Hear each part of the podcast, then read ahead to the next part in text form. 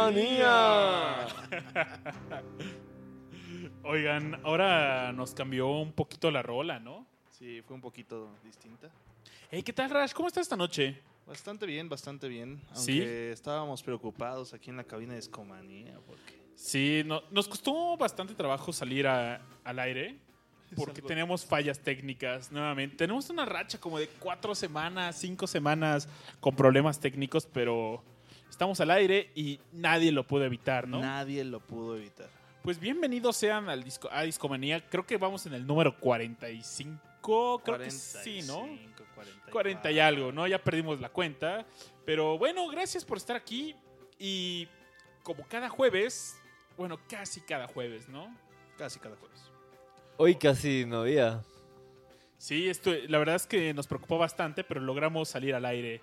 Oigan, pues aquí tenemos al buen Richard. ¿Cómo está Richard? Lo puedes seguir en Twitter como Spargus. ¿Qué es la que hay, amigos? Tenemos a Rash. ¿Cómo está Rash? Kiobo, Kiobo, chavos. Ahí lo encuentran como Rash Pro. Está atrás de bambalinas el buen amigo Aureliano Carvajal, lo encuentran como Aure Carvajal. Y también tenemos a J Vicious MX. Síganlos, por favor, también tienen sus emisiones semanales y escúchenlas. Esta noche tenemos un invitado muy, muy especial. Tenemos a mi buen amigo Luis Gutiérrez. Y él viene, nos visita de Estudios Noviembre. Y también tiene su propio grupo. ¿Cómo estás, Luis? ¿Qué nos cuentas? Hola, pues aquí ya por fin en la transmisión. No sé, ¿Qué tal se siente tu primer discomanía, amigo? pues la verdad estaba nervioso, dije, ¿qué me van a Accidentado. preguntar? no? Se siente accidentado. No, tranquilo, muy buena vibra. Fíjense que nuestro buen amigo Luis, pues viene de Estudios Noviembre, que es un estudio de grabación profesional. Está ubicado en el norte de la Ciudad de México. Quienes nos lo conocen afirman que fue diseñado desde sus cimientos para ser un estudio de clase mundial. Oye, que por cierto, sabemos que tiene una variedad de servicios desde grabación, mezcla y masterización de proyectos musicales. También nos han contado que pues, tienen todo el equipo necesario para cumplir con los más exigentes estándares de calidad, para prometer la comodidad total al músico y al productor durante este proceso de grabación. Oye, pues, ¿no hacen podcast? Necesitamos algo de eso, ¿eh? O Porque- arreglan consolas por ahí. Pues fíjate que yo alguna vez sí pensé en, en meterme a hacer un podcast, pero pues no sé, nos, nos especializamos más como en, en grabación musical. Oye, yo, yo, yo, yo sí me metí en, la, en el website. Y. No, mentira, en Facebook. Ajá. Y, y tienen unas fotos bien chidas del estudio. Neta, tienen que verlo. Está mucho equipo, buen espacio. No manches, vean esas fotos, están chidas. Los pueden encontrar en Facebook como Estudios Noviembre. Y también, oye, cuéntanos, ¿tienes un proyecto propio, San Mono? Sí, así es. Toco con unos buenos amigos, un amigo de la universidad y un amigo que en un inicio era amigo de mi amigo, pero ahora también es mi amigo. Sí, y llevamos ya un par de años tocando y pues apenas recientemente sacamos un pequeño EP. Qué chido. Oye, muchas felicidades. Oye, y cuéntanos un poquito en Estudios Noviembre, ¿cuál es tu rol ahí en este estudio? Bueno, pues es digamos que jerárquicamente soy uno de los directores asociados. Tengo dos socios, pero ya a la hora de trabajar dentro del estudio soy ingeniero de grabación e ingeniero de mastering. Principalmente de mastering es lo que más hago. Y pues padrísimo. Y a todos nuestros amigos que nos escuchan, ¿les podrías decir en un lenguaje menos técnico que, que- cuáles son tus tareas? Eh, si yo llego, oye, yo tengo mi bandita y quiero que Con maquillaje quiero sacar un, un, un EP. Bueno, pues, o sea, digamos que el proceso de, grabación se divide como en tres grandes etapas, ¿no? Que es como la grabación en sí, la mezcla y la masterización. En la grabación, pues tú lo que quieres es como solamente capturar los instrumentos de la mejor manera posible y todos pues los juntas eh, como digamos en bruto, ¿no? O sea, con todo lo que puedas capturar de ellos. Después viene el proceso de mezcla, que es donde tomas todos los instrumentos que grabaste y los pones como en concordancia uno con otro, ¿no? O sea, de ajustas volúmenes, ecualizas para que no uno se coma al otro o la voz no se pierda, o sea, para que todo esté en su lugar. Y una vez que haces esa mezcla, eh, pasa el proceso de masterización, que es tomar una buena mezcla y hacerle todos los procesos necesarios para que ya se escuche como un disco bien, un disco pro. Entonces yo lo que hago es como esa última parte, como tomar una mezcla y le hago como ciertos procesos, ecualizar, eh, mover volúmenes y todo para que ya se escuche como un disco que encuentras en, en, no sé, en Mixup, donde sea. Y eso es pues, o son como las tres grandes etapas de la grabación y yo, yo hago mucho de la primera, que es la grabación, o sea, el poner micrófonos, estar con los instrumentos, etcétera. Y la última, que es pues ya preparar el producto final, ¿no? Oye, Oye- todo eso suena muy bien. ¿Qué, qué nos ibas a comentar, Richard? Te hago una pregunta. En ese último paso, ¿está, ¿aún estás trabajando con cada canal aparte o No. ya está todo mezclado y es ese, ese último, pues la pista? Ajá, es sí. la pista cruda y ahora tú la vas a masterizar. O sea, en el proceso de mezcla tienes todos los, todos los canales, ¿no? El- la batería, tienes la guitarra y todo. Y ahí sí se trabaja con todos, con todos los canales eh, al mismo tiempo. Pero ya sobre lo que yo trabajo es sobre un estéreo nada más, donde ya están todos esos juntos. O sea, no trabajo como solo batería y así, sino ya sobre todo junto. Oye, de lujo, de lujo. Pues pueden visitarlos si tienen planes de grabar algo. Es una excelente opción. Oye, y en San Mono, cuéntanos. Grabaron su EP, por lo que estoy viendo en su site, en el mismo estudio, ¿no? Sí, pues. Patrocinado por Estudios Noviembre. Oye, y cuéntanos la experiencia de tener tu, el pro- tu propio estudio y aparte de tener la comodidad de también tener tu banda y...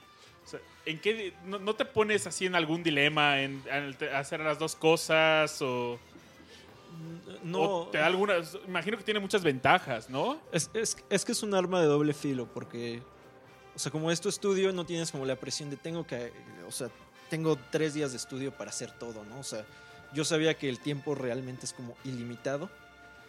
Entonces, o sea, la gran ventaja es que nos pudimos como clavar mucho, ¿no? O sea, cada canción, eh, hicimos arreglos muy específicos en el estudio, las baterías las afinamos en las tonalidades de la canción, o sea, nos metimos en cosas ya muy meticulosas, pero por lo mismo, de que nos dimos esos lujos, pues se volvió súper extenso. Y como no teníamos como la presión de ya tenemos que acabar porque ya se nos va a acabar el tiempo de estudio, pues porque el estudio... está- Claro, siempre está ahí, ¿no? Ajá. Entonces se volvió un proceso así, literal, tardamos casi dos años grabando este material y preparando el, que, el siguiente, ¿no? Entonces fue un proceso muy largo y ese es donde te digo que es como el arma de doble filo, porque puedes clavarte y, y no hay tanto problema, pero por lo mismo pf, te puedes alargar. Obviamente también tratábamos de agarrar como días donde no hubiera, o sea, otras grabaciones que interfirieran con el negocio, ¿no? Entonces era como generalmente estar ahí los domingos o días festivos y así, entonces eso igual también alarga un poco la grabación, pero pues yo aprendí así un montón de cosas, porque pude experimentar mucho con cosas que no experimentas con un cliente, ¿no? Claro, claro. Oigan, ¿por qué no escuchamos algo de San Mono? Que, por cierto, en esa banda está también un conocido. tocas con el buen con Jero, sí. Jero, ¿no? Claro, un abrazo a Jero. que es un camarada que incluso nos cono- lo conocí antes que a ti. Un par de. como un año antes, más o menos. Sí, es que él es una generación arriba de la mía. Sí, qué, qué chiquito es el mundo. No, es que Jero es amigo de todos en la facultad, entonces... Es, ¿Saben de quién es amigo? Yo lo conocí por el buen Aure. Aure. ¿Dónde estás, Aure? Como todos los podcasts, tenemos un meta, un invitado que es un metapersonaje de este programa. Y es omnipresente Aureliano Carvajal, ¿sabías, Richard? Sí, de donde sea, ahí está. Incluso cuando te toqueteas ahí abajo, carnal. No. Así que Aure lo ve todo. no. Pórtense bien. Un saludo a Aure. Pero bueno, vamos a escuchar. ¿Te late si ponemos el intro con navíos? Eh, sí, es mi favorita el disco. Excelente, excelente. Pues bueno, y ellos son San Mono. Y escúchenlos, por favor.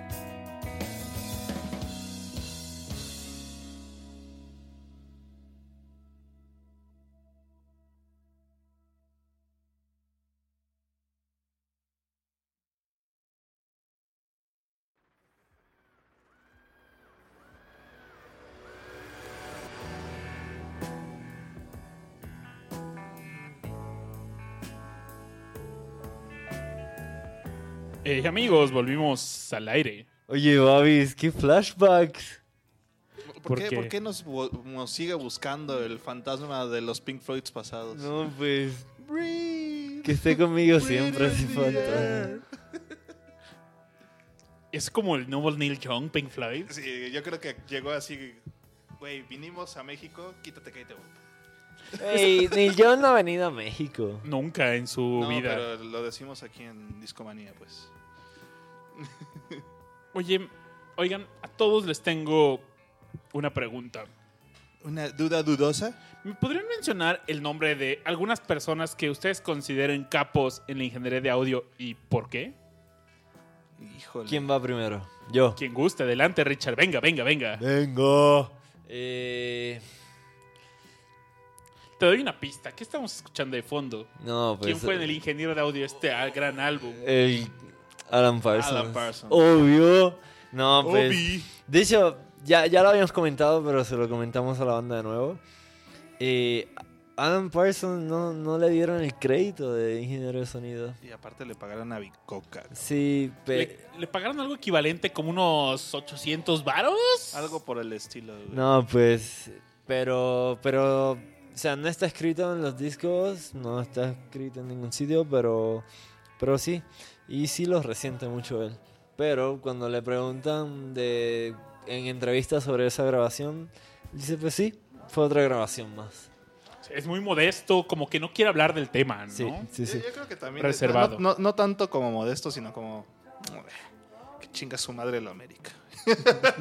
Pues, lo invitaron Roger Waters le- cuando estaba este conflicto con Siria. Roger Waters le escribió porque había había un concierto él y Roger Waters estaba organizando de que era un evento grande y estaba organizando de que todos se cancelaran en protesta A lo de Siri. a lo de Siria y pues, Alan Parsons le contestó pues mira yo realmente soy un músico no tengo no pertenezco a ningún movimiento político ni me representa no yo solo pues voy a dar un show para que la gente lo disfrute y sí la- lamento los acontecimientos pero no es algo en lo que yo pueda tomar papel y fue desde el Dark Side of the Moon no habían mantenido contacto con ellos Pues es que sí estuvo. Te digo que es más bien de. eh, chinga su madre la. Sí, güey, yo hubiera hecho lo mismo. No tanto como O sea, modestia, más bien como, sí. ya no me pregunten eso, por favor. Sí, sí, sí, sí. Pero, ¿sabes por qué me tardé un poco? Voy a aprovechar para mencionar un segundo. Ojalá no haya sido el que otro pensaba mencionar. Pero Steven Wilson. ay claro Ese vato lo admiro mucho. Eh, eh, además de tener su, su propia banda, su propio proyecto, sí ha hecho eh, pues, la ingeniería de otros, de otros álbumes. Justo en el podcast pasado mencionábamos que él rescató la grabación de, el- de este disco de King Crimson, el In the Court of the Crimson King, Así porque es. eh, el disco tuvo unas, unas fallas de, en la grabación desde el estudio. Entonces las cabezas de la grabadora estaba, tenían un error y se grabaron mal y, y no se dieron cuenta hasta que habían terminado ya toda pues to- todo el producto, ¿no? Y dijeron, chale, ¿qué hacemos? Y pues hicieron lo mejor que, que pudieron para que no se escuchara tan mal. En algunas partes se escucha saturado, pero lo, liberaron. Oye, Luis, ¿qué nos puedes contar de este tipo de fallas en estudio? ¿Qué, ¿Cuáles son las fallas comunes en una grabación? ¿Qué, qué, grabas, qué fallas son aceptables? ¿Qué, ¿Cuáles no? ¿Qué, ¿Qué es lo peor que te puede pasar en el estudio? Ah, pues ahorita tú hablabas como de fallas que eran ocasionadas por las cabezas de las grabadoras de cinta, ¿no? Sí. Hoy en día, pues las cintas ya se reemplazaron por la computadora, interfaces digitales. Y casualmente lo que, o sea, lo que más problemas provoca en el estudio generalmente son las computadoras en sí. O sea, sabes como dejó de grabar, eh, se cerró el programa, perdí el backup.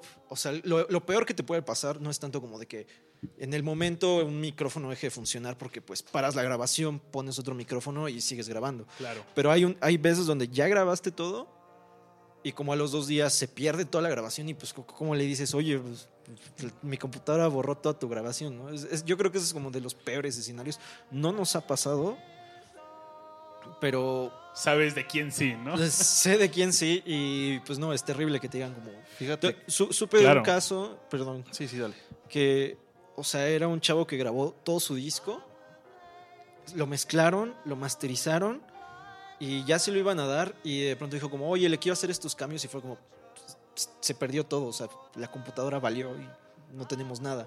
Entonces tuvo que sacar como su disco así como estaba, sin, sin poder hacer las correcciones que él quería, porque pues ya no existían las, las sesiones de grabación y pues bueno, y ese fue un- uno de los casos como positivos, ¿no? Porque imagínate que no has mezclado ni nada, solo lo grabaste y tardaste mucho grabando y ¡pum! se borró todo. Está cabrón. En este caso, yo, siento que en la ingeniería de audio hay dos bandos. El bando que dice, sí, lo digital es lo chido. Y el bando que dice, no, lo digital apesta y yo quiero el análogo de nuevo. ¿A qué bando perteneces? Ah, híjole. Es que yo, yo, yo hago los dos, ¿sabes? Y, y los dos tienen sus cosas muy buenas. O sea, el problema que tenían antes los, las cosas digitales, por los que peleaban mucho lo- el, sonido análogo, es que pues los convertidores análogo-digital eran muy chafas, ¿no? Entonces generaban como muchas armónicos que no deberían de existir o, o las frecuencias agudas generalmente eran muy estridentes, no, no eran placenteras, ¿no? Y el sonido análogo tiende a ser muy placentero, pero es porque la onda es muy suave y en los convertidores pues se tiende, se tiende a hacer como triángulos, ¿no? Y eso suena feo. Pero los convertidores de hoy en día tienen una calidad pues, increíble. De hecho, es, siento yo que puedes grabar muchis- cosas muchísimo más precisas con, con- en manera digital y después agregarle como el colorcito análogo ya con otros aparatos, pero teniéndolo en digital, aparte de que no se graba, no se pierde, digamos, las cintas, No se decaen. no, ajá, después de un tiempo se deterioran o son súper inflamables, entonces de repente queman. ¿eh?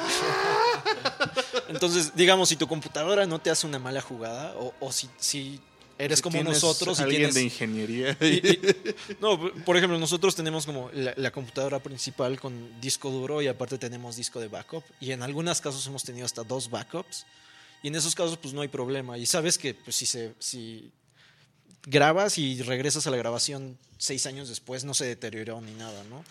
Y esa es una ventaja, pero yo no me, yo no me iría sobre ningún bando. O sea, para unas cosas es mejor una cosa y para otras cosas es mejor otra. Fíjate que yo pensaría que sí sería, ya para los estudios de hoy en día, como dependen tanto de las computadoras, sí deberían de tener un sysadmin ahí, alguien que les haga pues la chamba de mantener y tener las cosas pues informáticas en orden, ¿no? Pero yo creo que no es como un sysadmin, ¿no? Un sysadmin tiene otras tareas. O sea, Sí, claro, claro. una computadora no puedes administrar O sea, tanto los un ingeniero en recursos. computación que sepa qué hacer, güey. Pues. Un técnico, yo creo que es la palabra. Pero, Pero realmente necesitas fierros. ¿da? O sea, si, si tu tirada es. Yo creo que con cosas digitales puedes lograr cosas increíbles, ¿no? Y sobre todo un muy bajo costo. Puedes tener, no sé, un montón de herramientas a, a tu disposición. Cosas que si quisieras hacer con, con hardware análogo, pues se puede, ¿no? Y, pero te va a costar mucha lana hacerlo y creo que puedes tener lo mejor de ambos mundos, en mi opinión. Pero, pues bueno, o sea, los estudios siguen teniendo estos problemas de grabación. Antes los tienen ahora y van, o sea, sí, los problemas van evolucionando conforme las se herramientas que solucionan algunos, aparecen nuevos.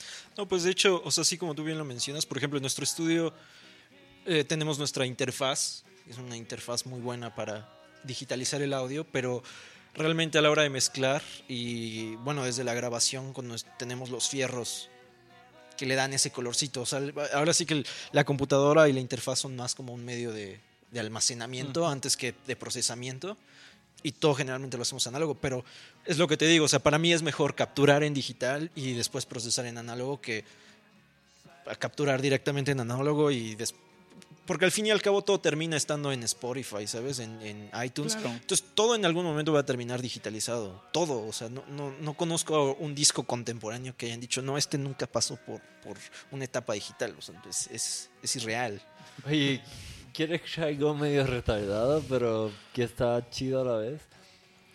Me han escuchado hablar un poco de, de este movimiento, bueno, de este sonido Vaporwave, ¿no? Claro. Esos vatos, y no solo el Vaporwave, también hay.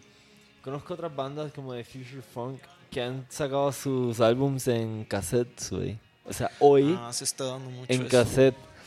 Que solo queda una fábrica, ¿no? De cassettes, según tengo entendido. O sea, No, tú no, man- no mandas creo. tu master ahí es solo una fábrica. No, no sé, no sé, pero, pero Bueno, quizá en el mundo occidental, no sé si en el oriental yo, o en Medio Oriente, no sé. no, sé. Yo, yo tampoco sé. Pero sí es, se está dando mucho la moda de, de volver a traer los cassettes. Sí, eh, el año pasado, hace dos años, le compré un cassette a una banda de, de aquí de la Ciudad de México que se llama Chiro Swartz. Y cuando me dan el cassette, yo, o sea, porque yo lo que quería comprar era la descarga digital, pero ahí en persona, en un kiosquito en este festival que había. Y me dicen, bueno, con la compra te damos el cassette y yo, ¿what? Va, chido. Hace tiempo no veía uno, qué novedad. No lo voy a abrir. Y Es que, es que por, por ejemplo, ahí entras en un problema. Bueno, más bien como en una incongruencia, ¿no? De- de- de- porque ahorita estábamos platicando de que les doy el disco a mi banda y dicen, no, pues mi computadora ya no trae para discos.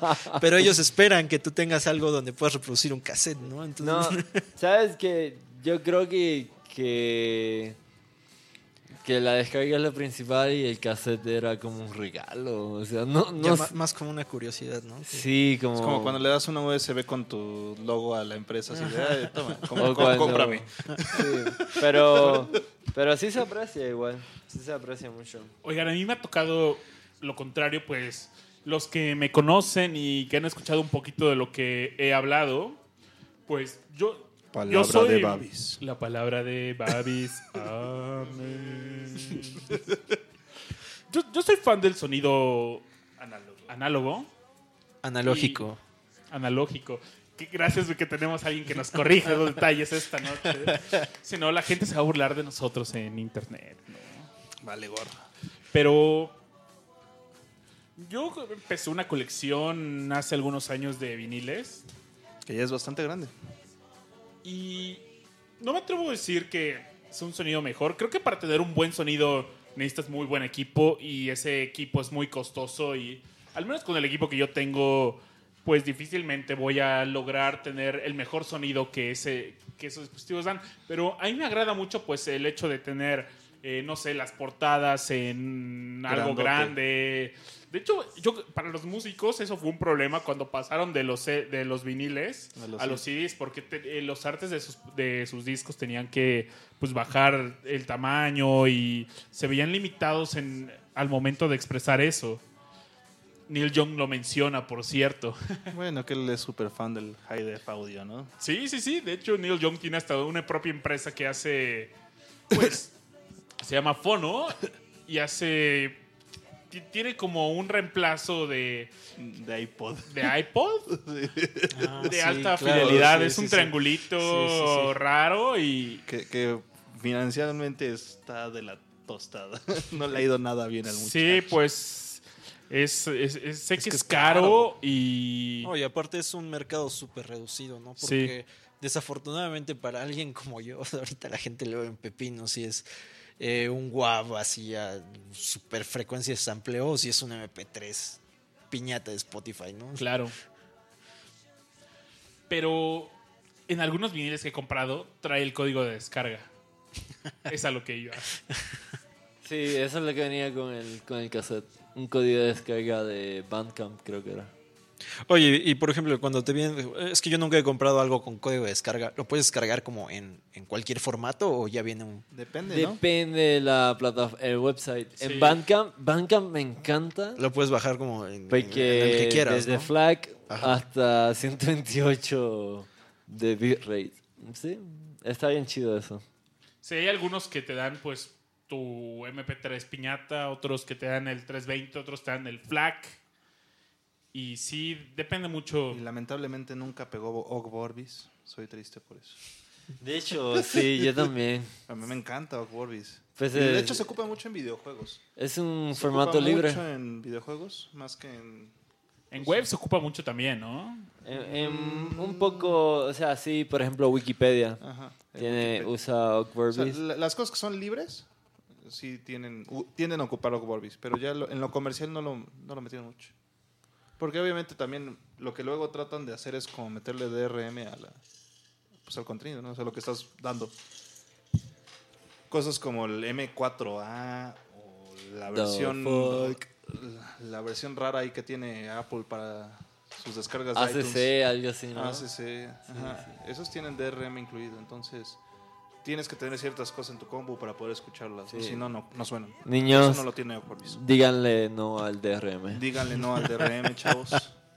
De hecho, no sé si has visto mi guitarra, Richard, pero en la boca de la guitarra Dice trae una sticker que me regaló Richard Stallman que dice eso. ¿Qué es Defective by? Design. Es uno, ah, la Defective by Design. A mí me llega ese newsletter. A mí también. Todos ah, adoremos a San Ignatius El San Ignacio de la iglesia de Emax. de la, de la iglesia de Max. Oigan, siento que me escucho un poco raro. Yeah, yeah, yeah, yeah, yeah. No Oh, sé. ¿Qué pasa aquí? Ahí estoy, sí, ey. Oye, Babis, Oye, Otra rola. sigamos, ajá, o, o escuchamos otra vamos a poner una rola. Venga. Pero recuerden esta pregunta. Mencionaste un artista. La pregunta fue el nombre de algún ingeniero que De audio. de audio que consideren chido o de un álbum que tenga un trabajo notable de, ah, de, de ingeniería de audio. Ok, yo ya tengo mis respuestas para cuando Los Beatles. Obviamente. Obvio. Obviamente. En honor a lo que nos platicó el buen Richard, ¿qué te parece si nos ponemos algo de Porcupine All. Stewart? Oh, de, órale. The Year of the Cat, por favor. Y solo para dar un pequeño intro a esta rola, pues decíamos, eh, Alan Parsons trabajó, su primera chamba fue eh, trabajar en el Abbey, en los discos de Let It Be el- y Abbey Road de los Beatles. Si esa es tu primera chamba, neta, dime qué te espera en la vida. Eres un campeón. Eres viejo. un capo, güey. Eres el capo de Eh, el capo. empezaste chido, ¿no? Y esa fue su primera chamba. Y también participó en varios discos de Pink Floyd y nunca le dieron así como que un reconocimiento o simplemente así de, hey, oigan, logramos esto gracias al trabajo de él. No, no, no pasó eso nunca.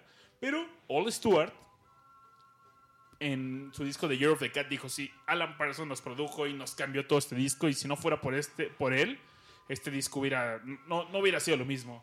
Entonces vamos a escuchar una rola que se llama Year of the Cat. Y justamente en esta rola le agradecen mucho eh, un trabajo que hizo él con el saxofón. Vamos a escucharla, ¿va? Vale. Vale.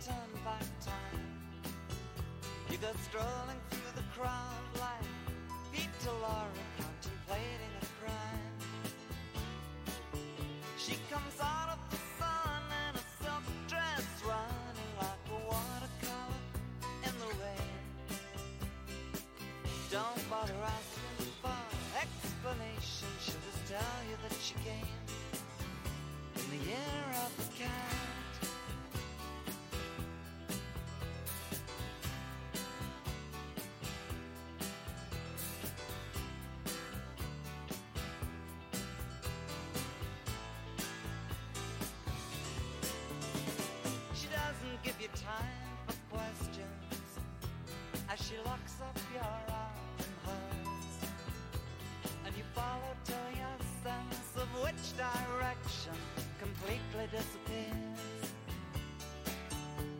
By the blue tiled walls near the market stalls, there's a hidden door she leads you to. These days, she says, I feel my life just like a river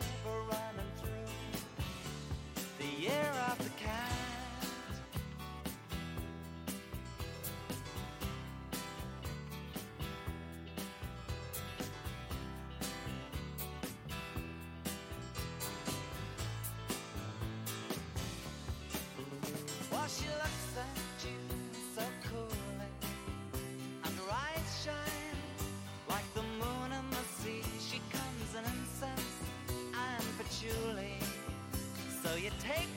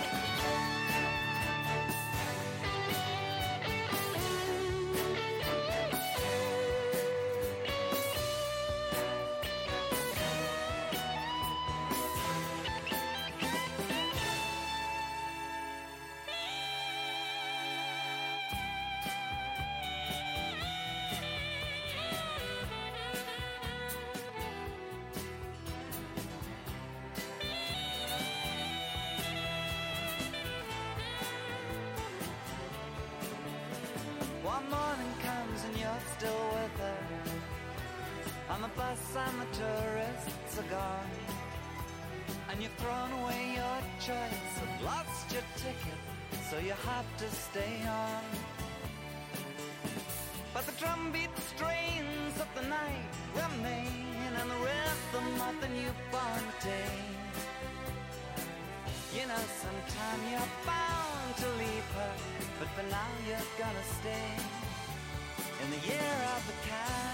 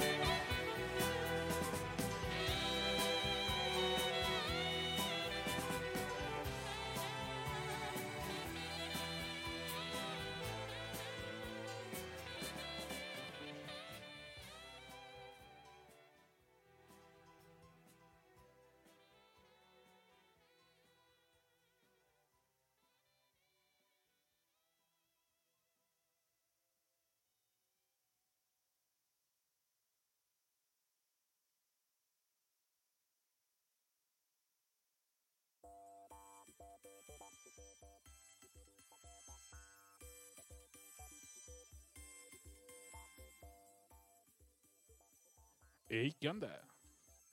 Yeah. ¿Qué tal les pareció esta rola que escuchamos de, La amo. de All Stewart? Es hermosa. Está Es muy buena, ¿no? buena, muy sí, sí, buena. es muy buena. Oye, quiero mandar un saludo, Babis. Dinos, dinos, por favor, Richard. Eh, ¿A quién le vas a mandar un saludo? Ah, Javier A la Eduardo. mimosa. Radio Rolas. Oye, bueno, X.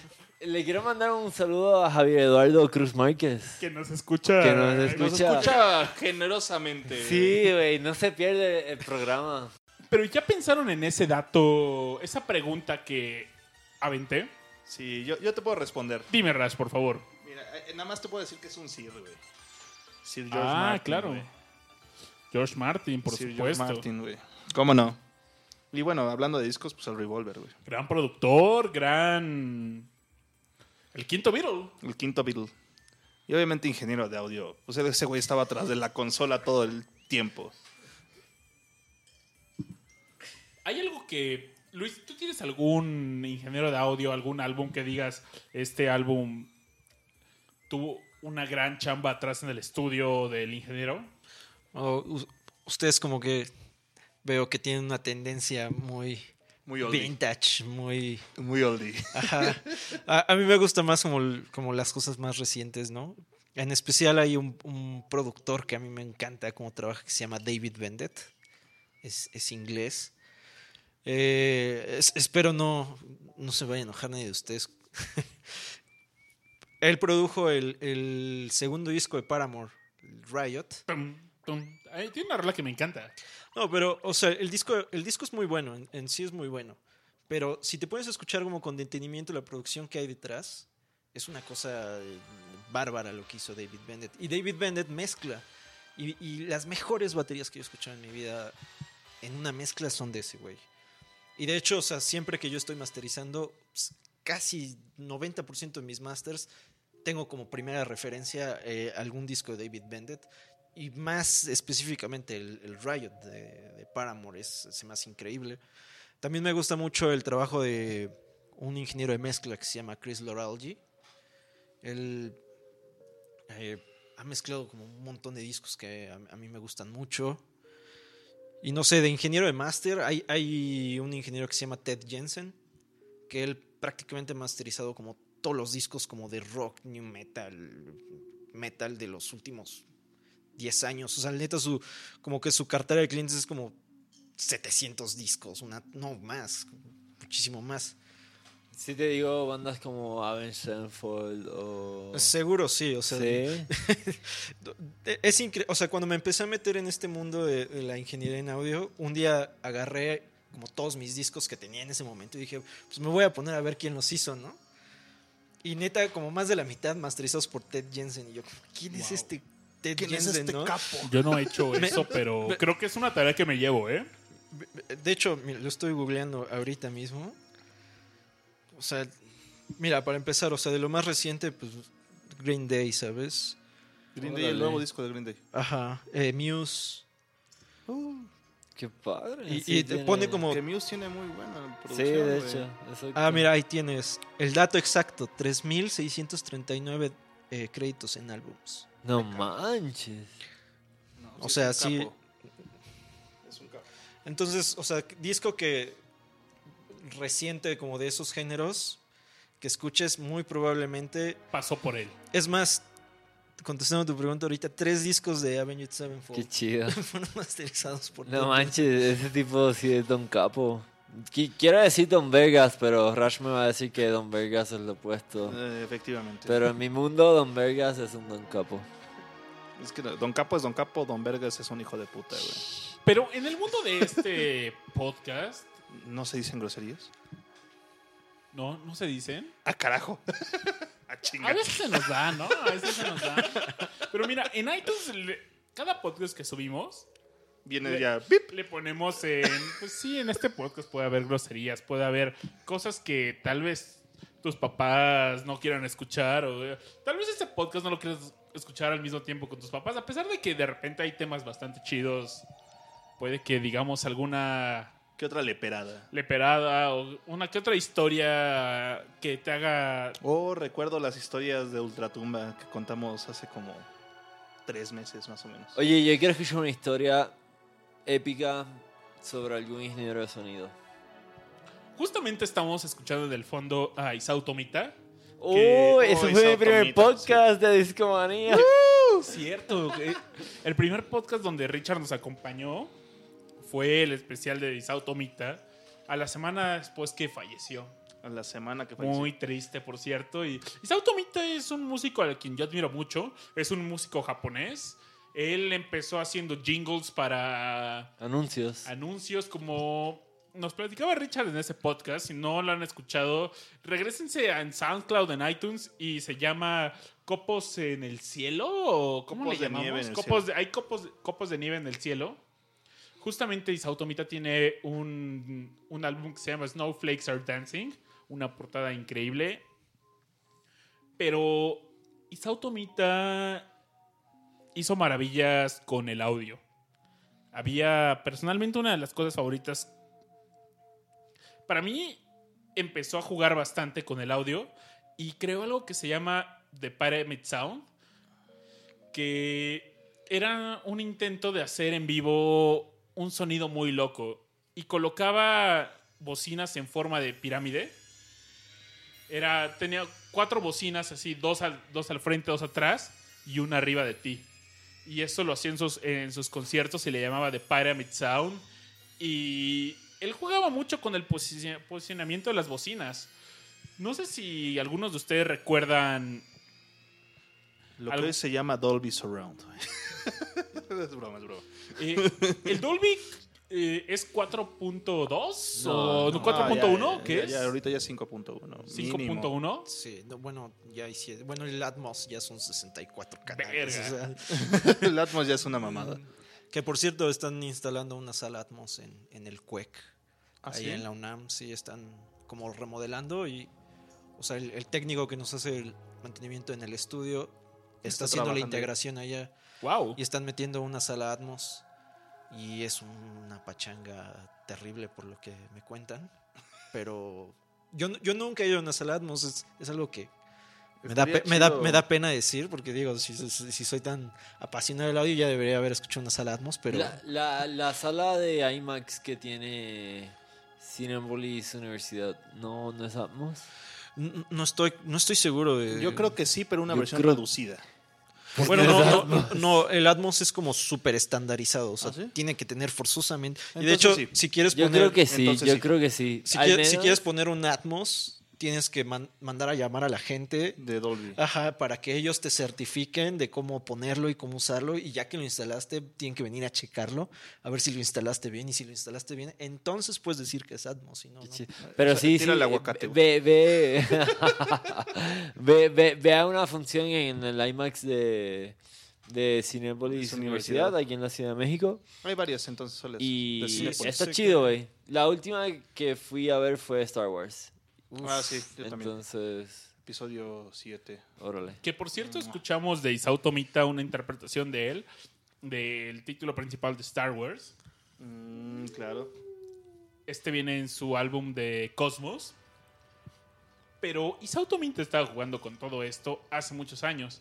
Eh, como un- Antes de que hubiera las herramientas antes para que hubiera hacerla. Dolby Surround y todo esto, hubo, existía algo que se llamaba los cuadradisc. Ah, sí, sí, me acuerdo también de esa plática, ¿sabes? Y estos cuadradisc eran. eh, En primera, para reproducirlo, básicamente eran cuatro canales. Tenías cuatro bocinas, las colocabas. Si, si, si estabas en un cuarto cuadrado, pues uno en cada esquina. Cada bocina iba en un, en un ángulo de 90 grados. Y. Eso fue un. Les fue muy, muy, muy, muy mal. Porque No manches, qué es que- anticlimático, güey. era- es que era un LP. era un, era un LP. El LP necesitaba un lector especial para que sonara con las cuatro canales. Porque si no sonaba con estéreo. Exactamente, para sonar eso, o sea, realmente, si ustedes eh, se, pre- se han preguntado cómo funcionaban los viniles, pues los, los eh, la tornamesa tiene una aguja y esta aguja va tocando los extremos superiores e inferiores en surcos que tiene, en esta, en- tiene una pista donde tal cual una aguja va subiendo y bajando y tal cual son las ondas de sonido de, pues de lo que ustedes están escuchando. Por eso antes también las, las sinfonolas eran mono. O sea, no, Sí. no había profundidad en, la, en, la, en el vinilo, por decirlo así. E inclusive ustedes tienen que pues hacer como una calibración de sus tornamesas porque puede que la aguja de repente se recargue mucho hacia un lado, al otro, entonces tienen que, tienen que ajustar el anti-skating para que no pase eso y tener un sonido, pues para que no suene más en un lado que en el otro. Pero el chiste es que en el cuadro disc, pues bueno, estas tenían dos agujas Ujú. y por esta imposibilidad de que solo sonaban dos, o sea, solo había, solo podían, por surco, podían tener dos canales. Así es. Y eso requería pues equipo costoso y pues, estamos hablando de hace ¿qué, cuántos años, Rash, unos Pues estamos hablando... del- 50? Sí, más o menos. Hace 50 años. O sea, te estoy hablando de que, obviamente, en aquella época tener una... Es un Una equivalente a un tornamesa. 4.0. O sea, tener una tornamesa en tu casa era común, pero meterle ese grado de complejidad era... Puedes pensar en invertirle unos mil varitos. No, bueno, eh, en ese entonces. No, mil dólares, pon tú, en equipo de audio, ¿no? Y obviamente la gente, por más billetuda que fuera en aquella época, gastar mil dólares en un equipo de audio estaba...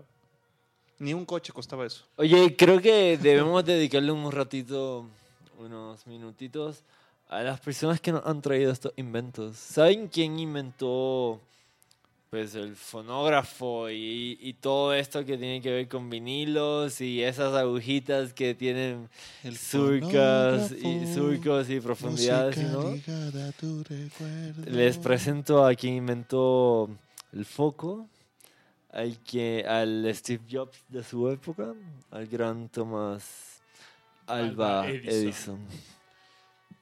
Justo esta conversación tenía que llegar a este momento porque no todos los, nom- los nombres en la ingeniería de audio, de audio que se convirtieron en leyenda fueron responsables de crear grandes álbums que vendieron un montón, sino también existen grandes ingenieros que crearon la tecnología o desarrollaron las técnicas que hoy en día damos pues por sentadas. Justamente yo creo que hubo gente que en algún momento se presentó todos estos problemas y cosas que hoy en día decimos, ah, esto se arregla con un overdubbing o vamos a samplear algo o cosas así.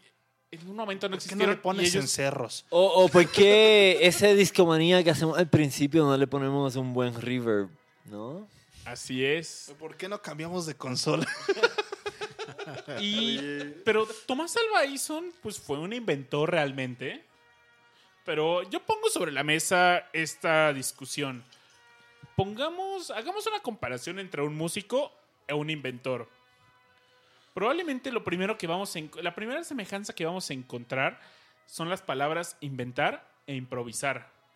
Porque a menudo las intercambiamos. Nosotros esperamos que un músico de repente improvise y, y saque sus sentimientos en una improvisación. Y un inventor pues tiene que crear algo nuevo. Ambos sujetos están pe- pensando out of the box, tienen que crear algo nuevo y net, de verdad, no, un músico que no ha- hace algo nuevo, pues no lo queremos escuchar, ¿no?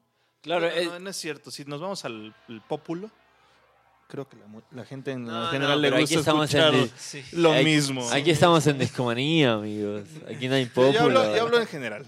Somos un Ahora bien- podcast de culto. Sí, sí, sí, o sea, nosotros nos escucha el punto 5% de la población. Gracias por escuchar discomanía. Un abrazo a Cristo Rey, a Diana, a, a todos los que nos escuchan. A Omar, a Omar Manuel, que quizás no está en vivo ahora, pero, Un abrazo. pero al buen abrazo para Omar Manuel que nos va a A escuchar. Greta que nos estaba escuchando, que ya se fue. Yeah. Great School. Pero justo es eso, ¿no? Ambos, e- esa es una similitud. Pero pongamos también esta... No, no es una pregunta, es una afirmación. Tomás Alva Edison, pues, ok, inventó el proceso de grabación con el fonógrafo. Pero dudo que alguien recuerde alguna canción que él haya grabado No, bueno. en eso, ¿no? No, no, no, no sé. Si es que él- hizo él- alguna. Él grabó alguna canción que ya existía, o sea, esa fue su, su chamba. Y mira, yo creo que eh, Ma- María tenía un corderito, no cuenta en este contexto. Entonces, Mary had él no nos dejó un legado de un álbum que vendió demasiado o algo, sino su legado fue tecnología. Tecnología. Para que, eh, Ciencia, investigación, tecnología. Como Para- lo dijo el buen Newton en algún momento, camino sobre hombros de gigantes, ¿no? Órale, exacto. Ah, Justo, justo. Eh, está bien curioso esa frase. Yo les- le estuve, estu- estuve estudiando sobre Newton en la escuela. Es físico, por cierto, por si no saben. Y, y, o sea, él dice como, yo caminaba sobre hom- hombros de gigantes, ¿no? Pero lo decía más como, ah, yo estoy más cabrón que todos. no, no tanto en la humildad de... No era humilde, de- entonces. de- ajá, no, no, no, no, Newton... o sea, Era un Newton- hijo de puta. Más que haya sido un hijo de puta, o sea, para mí ha sido el científico más grande que ha existido, Es el que- genio más grande que ha existido. No manches. Y- Newton nos sacó de, de este mundo tan oscuro y tan confuso y tan desconocido. Nos abrió, nos dio un rayito de luz. Un Co- ra- Por, por ejemplo, no, no sé si se saben una anécdota que se llama Las garras de león. Se supone que en esos entonces en los periódicos lanzaban como problemas, ¿no? Matemáticas o física. Y pues decían, ah, quien lo pueda resolver, pues chido, no eran como concursos. Entonces eh, pusieron un, un problema que es un, un problema muy común del cálculo variacional, que en ese entonces pues, apenas estaba inventando el, el cálculo ¿no? O se sea, está inventando, claro. entonces lo mandan, eh, creo que lo mandaron los Bernoulli, no, no recuerdo bien quién, se lo mandaron como a Leibniz, a, a- como varios matemáticos de la época, así, no, pues tienen seis meses para resolverlo. Descubrieron el cálculo al mismo tiempo. En distintos. Lo trabajaron distintos de distintas Ajá, formas.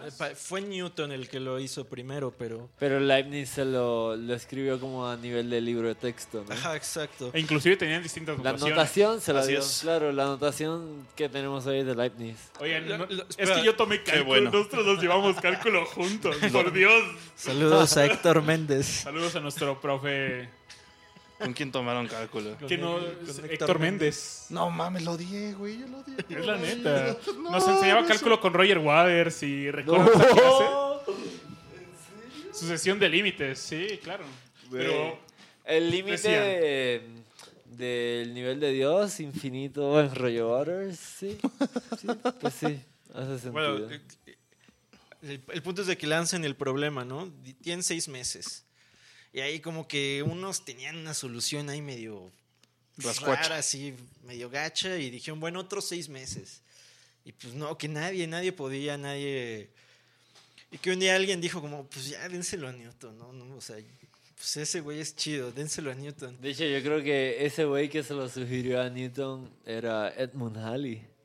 Pues creo que sí era... Yo creo que sí. ¿eh? Yo creo que sí era El- que, que sí, quizás lo ubican por, por el cometa Haley. Halley. Entonces, El punto es de que llegan y le dan la carta a Newton con el problema y Newton dice como, "Uf, güey, o sea, lo veo al rato, estoy muy ocupado. Y, o sea, se lo dieron como a las 4 de la tarde de un día y como a las 8 de la mañana del siguiente día ya estaba resuelto. O sea, les llegó una carta en anónimo al- a, los, a los del periódico con la, con la solución del problema y pues dijeron, no mames, pues quién fue, ¿no? Y dicen, "Ah, pues es Newton, porque iba, iba, no iba firmada la carta, ¿no? Dicen, ¿cómo, cómo sabes que fue Newton? Dice, pues ve las garras de león, ¿no? Porque, o sea, es un problema que en un año no pudo resolver nadie ese güey, así una noche, una madrugada. ah, sí, Newton, cálculo. amigos, no... Qué bueno, periódico, periódico no fue, Sí. ¿verdad? Quitó toda Creo que esa sí. neblina que había en esa época, que era aún la Edad Media. Newton fue quien nos sacó de ahí. Entre otras personas. Claro, comenzó la, la época de iluminación para los 1500, 1600. pe- y no fue solo Newton, pero Newton jugó gran parte. ahí. Y fíjate que en aquella época, hablando de, de cosas divertidas, o sea, de cómo va manejándose rápidamente la evolución cuando se descubre algo importante. Y, o sea, a partir de los, de los hallazgos y de los descubrimientos tanto de Leibniz como de Newton, se aceleró muy, muy cabrón el proceso de desarrollo de nuevas tecnologías. Es que lo que hizo Newton fue como, o sea, antes de Newton, como que la gente, eh, entre comillas, hacía ciencia y como que decían, pues intuyo que es así. Pero lo que hizo Newton en, su libro, en los principios, fue formalizar, o sea, la ciencia se tiene que hacer así. Eh, yo propongo algo, lo tengo que demostrar. Yo propongo un teorema, lo tengo que demostrar. Si yo quiero proponer que los planetas se mueven así, tengo que demostrarlo matemáticamente. Entonces, a partir de ahí, como que se estableció que si tú querías hacer ciencia, tenías que proponer algo y poder demostrarlo y no simplemente como... Entonces, él formalizó el hacer ciencia y por eso es que empezó como a avanzar ya tan rápido, porque ya había como una línea de, ah, tenemos que seguir como el método que siguió Newton. Oye, y la Yo acústica. tengo. Perdón, pero tengo una, una pregunta muy importante que justamente me estás dando entrada. es- Y quería llegar en algún momento a esa pregunta. Porque. Este, esta forma de pensar fuera de la caja. esa cre- es realmente hacer algo creativo, hacer algo distinto. La ciencia hace algo sistemático, ¿no? Ah, sí y no. Pues existe el método, o sea, existe el método o sea, es que más bien, o sea, científico, ¿no? La, la ciencia lo que te, te pide que sea sistemático a partir de cierto punto, pero para llegar a ese punto tuviste que ser increíblemente creativo. Ajá. Exactamente, y es a lo que voy. ¿Tú crees? eh, el método científico es una forma de sistematizar este pensamiento. Hay gente que también ha intentado si- sistematizar el pensamiento, el razonamiento y ha fallado, ¿no? Claro. Ha fallado Como tremendamente. La álgebra booleana, ¿no? La álgebra booleana, el cálculo lambda. El cálculo lambda era totalmente hecho para otra cosa y terminó siendo empleado para cómputo. Efectivamente. Y La lógica difusa. ¿Habrá algo en la música para esto? O sea, eh, la música es un proceso creativo. Sí, pu- pues no sé, es, es bien raro, o sea, te voy a platicar como desde, desde mi experiencia. Eh, es muy voluble la música. Yo cuando estaba en la prepa tuve como una época dorada donde eh, me sentaba con mi guitarra y fluían las ideas así. Después en la universidad estuve como tres años donde no pude componer nada, nada, y no sé, no sé por qué, o sea, es, es muy raro, no es como el, en- digamos, en la ciencia pasa mucho de que pues, si estás trabajando y estás haciendo bien las cosas, se te ocurren cosas, ¿no? Pero en la música es como si no, lo, si no tienes en ese momento como el, el- el- no sé cómo llamarlo, la inspiración, simplemente no lo puedes hacer. Está, es, es difícil, no es, sé. Es que sí se vuelve un arte, ¿no? O sea, en, en- en el arte de pintura, pues hay una teoría de color. Y no manches, teoría de color es, es óptica, es física. Igual con, con, con la música, o sea, la música sí mezcla mucho. Ah, Hay varios. Pues la, la, la matemática con tiempos Exacto. y, y muchos otros conceptos, o sea, de, de armónicos, ¿no? O sea, ya eso viene de física. Y al final del día, si es una... Tienes las bases que son guías, o sea, porque luego hay gente que rompe las guías y esas guías te sirven para hacer algo, pues, con sentido, hermoso, ¿no? Y se llama música. Tomando en cuenta esto que dice Richard, tengo una pregunta para Luis. Ah, Estaba dile. viendo el, la descripción que tenían de San Mono y había una etiqueta que le pusieron que decía Mad Rock. Math rock, sí, dime. ¿Cuál es la pregunta? Mad Rock, eh, ¿cómo llevas estas cómo aterrizas estas matemáticas al mundo de la música? Ah, bueno, el math rock no, eh, no sé exactamente si de verdad nació como pensando en las matemáticas y a la música, pero ah, bueno, Eh, lo que me- a, a mí me gusta mucho el math rock porque es como una variación más compleja, el post rock. Entonces es como, ok, quitemos un poco lo ambiental y metamos un- una, una onda un poco más compleja, un poco más tira, o sea, eh, siento que el math rock es como el vínculo entre el post rock y el progresivo, sin ser tan No sé, yo, yo siento que es más del post-rock hacia el, hacia el noise. Es que el, el math rock se sale mucho de tiempo. Bueno, no es que se salga de tiempo, es que usa tiempos bien, pues, poco comunes, muy irregulares. Entonces, eh, sí, no, no es que tenga disonancia, estoy tratando de buscar la, la palabra cuando... Como atónico, ¿no? O sea, las escalas te valen madres. Pero, pero, pero lo, lo interesante es que, o sea, hay en el math rock hay una tendencia como a lo minimalista, ¿no? O sea, en el post rock es como, tengo mil pedales de reverb y de delay y todo, y en el math rock tiende a ser como guitarra ampli y pff, No, suene, ¿no? Estoy de acuerdo que es más seco, pero sí es, es más irregular con los tiempos que Sí, el post claro. Oye, es que ¿saben qué? Creo que eh, me dejé llevar por el nombre porque yo pensé que esto tenía que ver algo más con... Hay gente que mete las matemáticas en la música muy cañón. Progresiones. Güey, Sí, Sí, el- progresiones aritméticas en música está bien. Y cabrón. esto llegó con los microtonos. ¿Y han escuchado hablar de esto del sonido 13? No. El sonido 13 es un nombre simbólico dado por el compositor teórico mexicano Julián Carrillo. Es un método empleado de microtonos que son su invención. Los microtonos son una unidad de escala musical no tradicional. Entre una nota y hay la diferencia son tonos entre do, re, mi, fa, sol, la, si, y hay semitonos entre mi, fa y si y do, si Mi no mal bemol o recuerdo. fa sostenido. son los únicos que no tienen un medio tono de Ajá, diferencia, exacto, ¿no? Exacto, de mi a fa y de Pero si a do. él puso otra medida a estos tonos y decía, ok, esto se puede dividir más y hay microtonos. Entonces, por ejemplo, Hay guitarras microtonales, o sea, yo las he Que, visto. que- que eso también tiene que ver mucho con la música hindú, ¿no? O sea, Bueno, sí, es que justo eh, o sea, hay, hay instrumentos hindús que manejan estas escalas microtonales, sí. microtonales que no existen en la música occidental.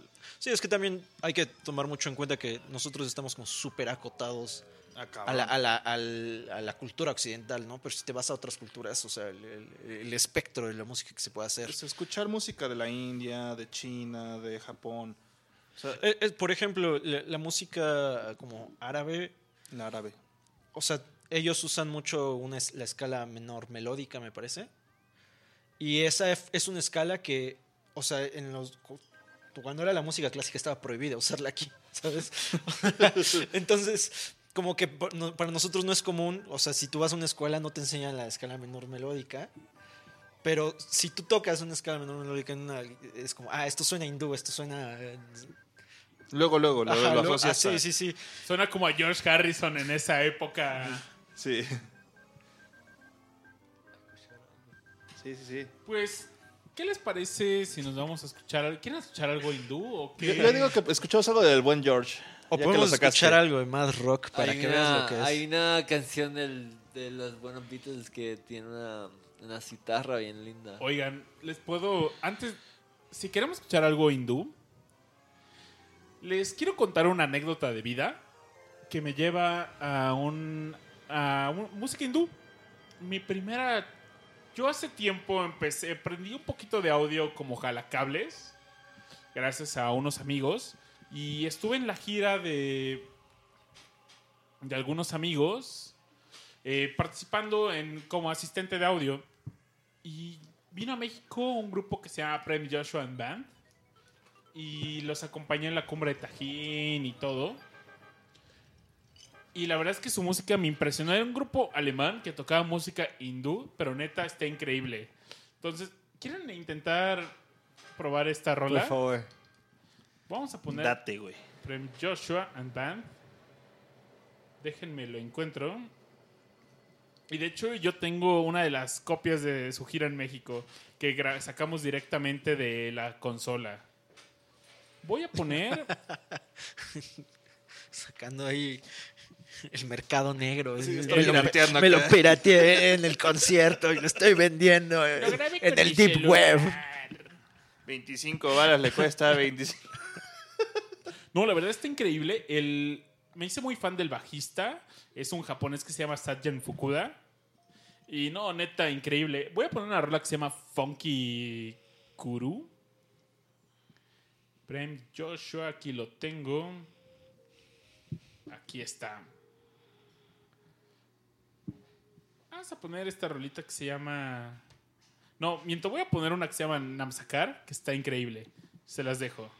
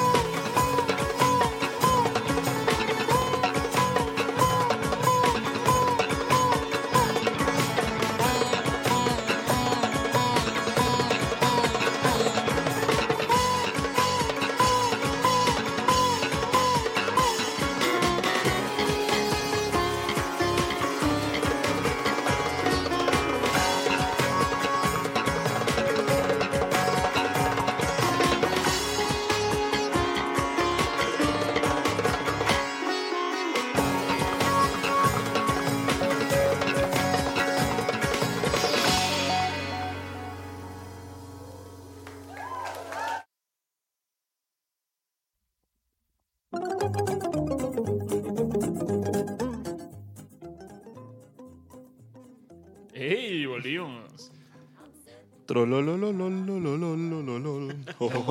ese vato, hablando de inventores, ese vato, Edward Kelly. ¿así se llama? Ajá, el trololol. El trololol. Oye, por sí, que. Inventó un meme, al menos. Inventó un meme. y de hecho, muchos años después de que cantara esa canción. Que, que de hecho, siendo sinceros, siendo sinceros, es extremadamente difícil cantar esa madre. O sea, tienes que tener muy pinche buena voz, güey, para cantarte esa cosa. Ay, güey, no, no, no, no, no solo la voz. Cuando ves el video dices, tienes que estar medio loquito para cantar eso. No, lo que pasa es que en aquella época, esa es una... Eh, Es una rola que habla de lo feliz que estás de llegar a tu casa. Y... la- así se llama la canción, pero no tiene que ver nada con eso, porque nada más es una vocalización. Bueno, pero... Pe- Pe- Pero mira, justo podemos... Ese, sentimiento, ¿no? Ajá, es el Ajá, de sentimiento. justo, por ejemplo, retomando un poco post-rock, más rock, que hay como muchas canciones que necesitan tener como letra específicamente para transmitir cosas. Y supongo que este es un caso, Consuman San Mono. un caso muy, pa- muy particular, ¿no? Donde, pues sí, si lo piensas, el, el trololol sí te transmite como, nada, estamos contentos, Sí. sí, genial. Oh. Queremos cantar todos a la vez el...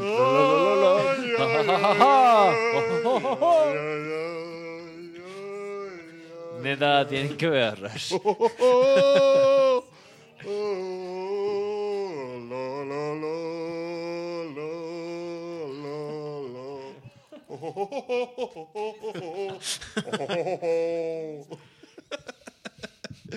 Y eso fue el Trollololol por Rush.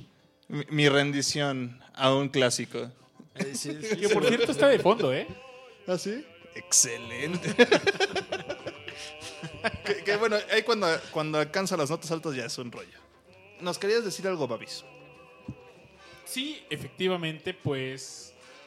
Hace rato la conversación nos llevó al lado de la ciencia, de los inventores, de Tomás Alba Edison. El lado técnico del asunto.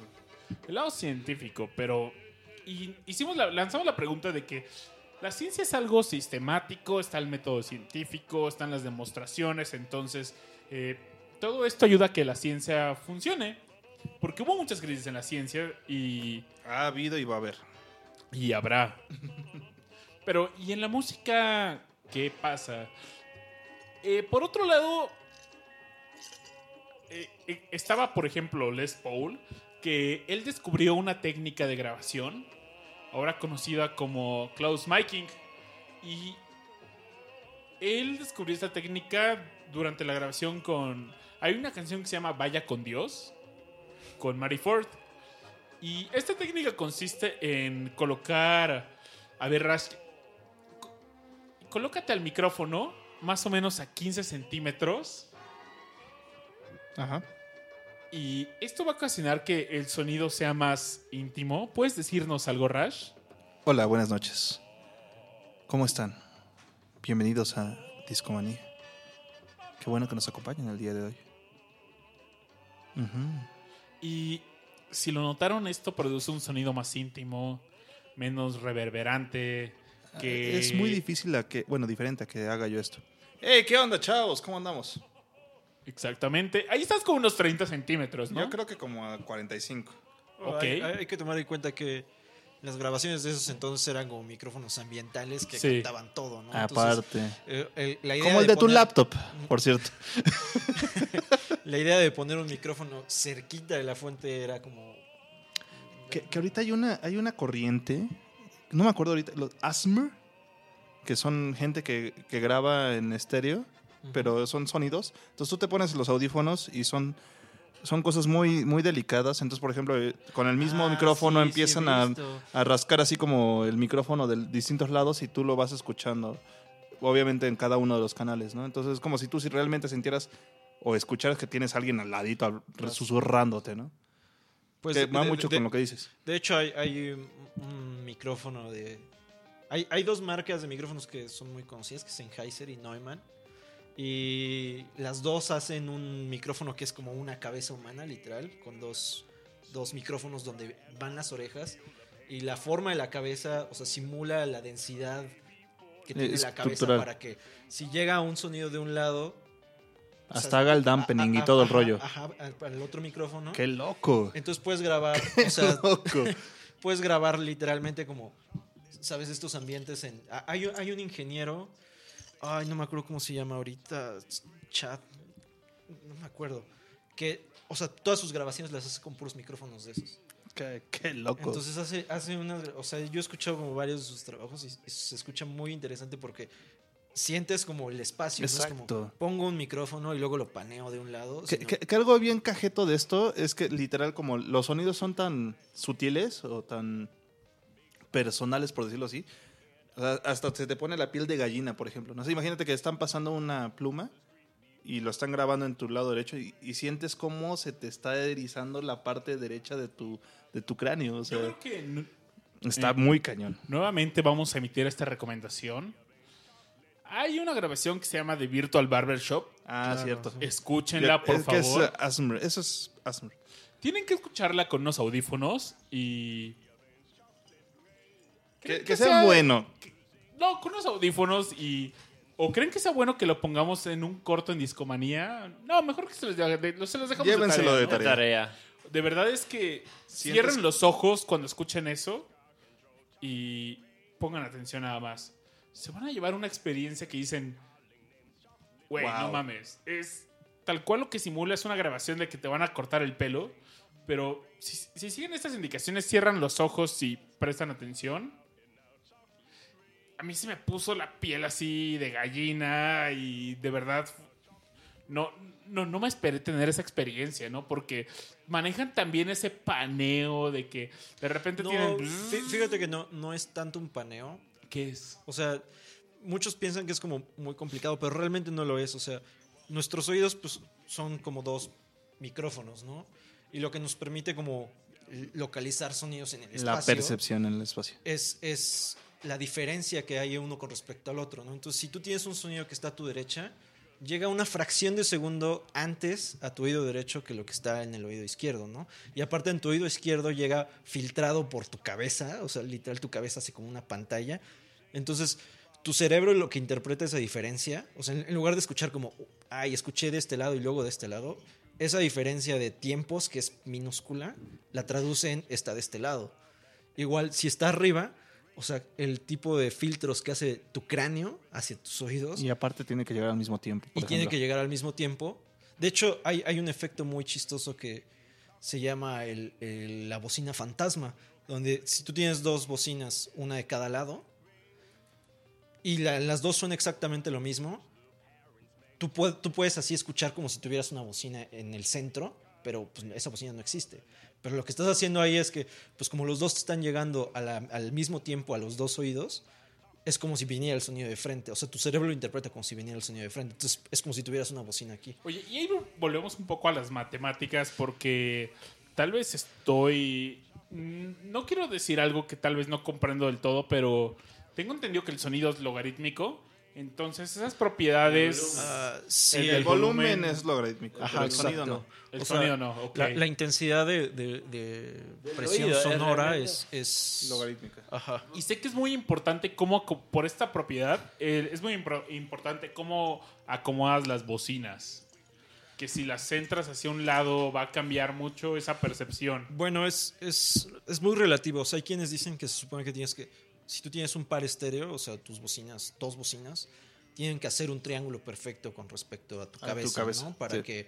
Y, y- y no solo eso, o sea, si, si por Claro, ejemplo, lo- tu bocina es de dos vías, o sea, tienes un Twitter y un, y un grave, supone que tu oído debe estar justo en medio de los dos, para que los dos te lleguen, digamos, a la misma... O sea, para tener la mejor calidad de audio. Pero, pero esto es muy relativo porque, digamos, o sea, la, la respuesta, la- el tiempo de respuesta que tiene un Twitter no es el mismo tiempo de respuesta que tiene un, un Un buffer. buffer. Entonces, puede haber ahí lo que le llaman distorsión de fase, ¿no? Que uno te llega antes que otro y tu cerebro no sabe interpretar como que llegaron distintos, sino simplemente lo interpretan como que es algo fastidioso de escuchar.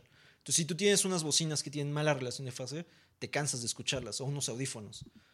Entonces, y luego a eso súmale como todo lo que influye el cuarto. O sea, si digamos yo tengo unas bocinas en este cuarto sale el sonido directo para acá, pero además sale un sonido que rebota en las paredes y también me llega. Y si esas, ese rebote también tiene cierta distorsión de fase, también me va a cansar escucharlo. No, y aparte, o sea, aparte de eso es el delay.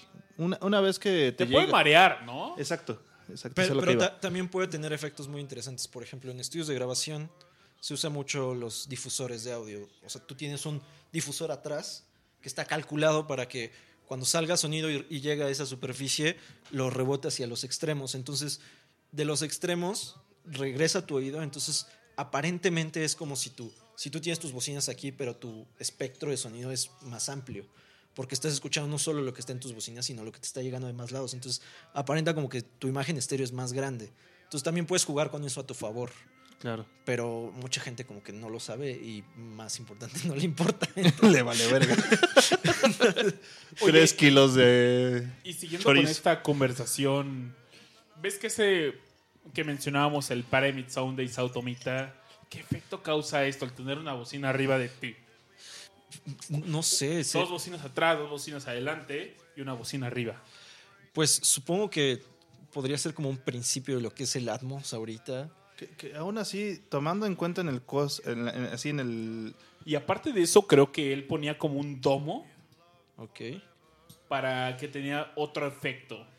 O sea, el domo, pues tengo entendido que si rebota el sonido, todo lo proyecta hacia un mismo foco, ¿no? Así es. Pues si es parabólico, pues Sí. es... Pero podría ser... Como las iglesias, ¿no? O sea, se- por eso las igle- iglesias tienen este domo arriba, ¿no? Pero, pero las iglesias no son parabólicas. No. Generalmente no. son parabólicas. Generalmente tienden a ser como, como eh, esferas o...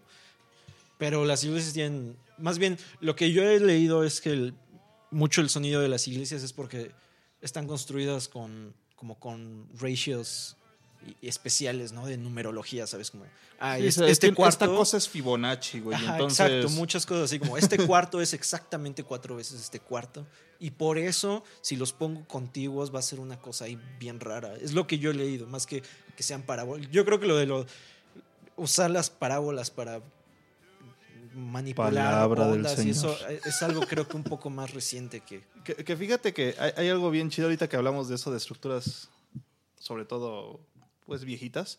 Hay, hay en el desierto de los leones, hay una, hay un una sala en la que tú le hablas literal de un lado, o sea, está, Ah, ta- también en, en los, en, en unas ruinas mayas Ajá. pasa eso y, y de hecho tú hablas de un lado así gigantescamente, o sea, son como, no sé, unas, unos 100 metros, menos, pon tú.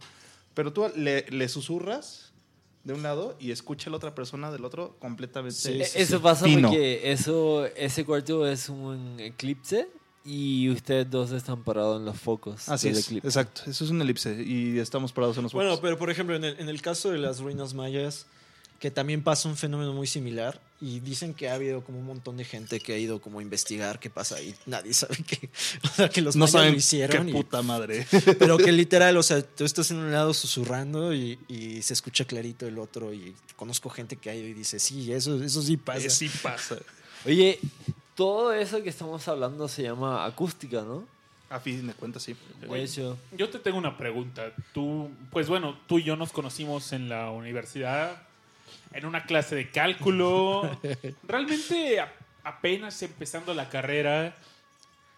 Ya pasaron, yo creo que al menos Cinco, seis años. Cinco, según yo.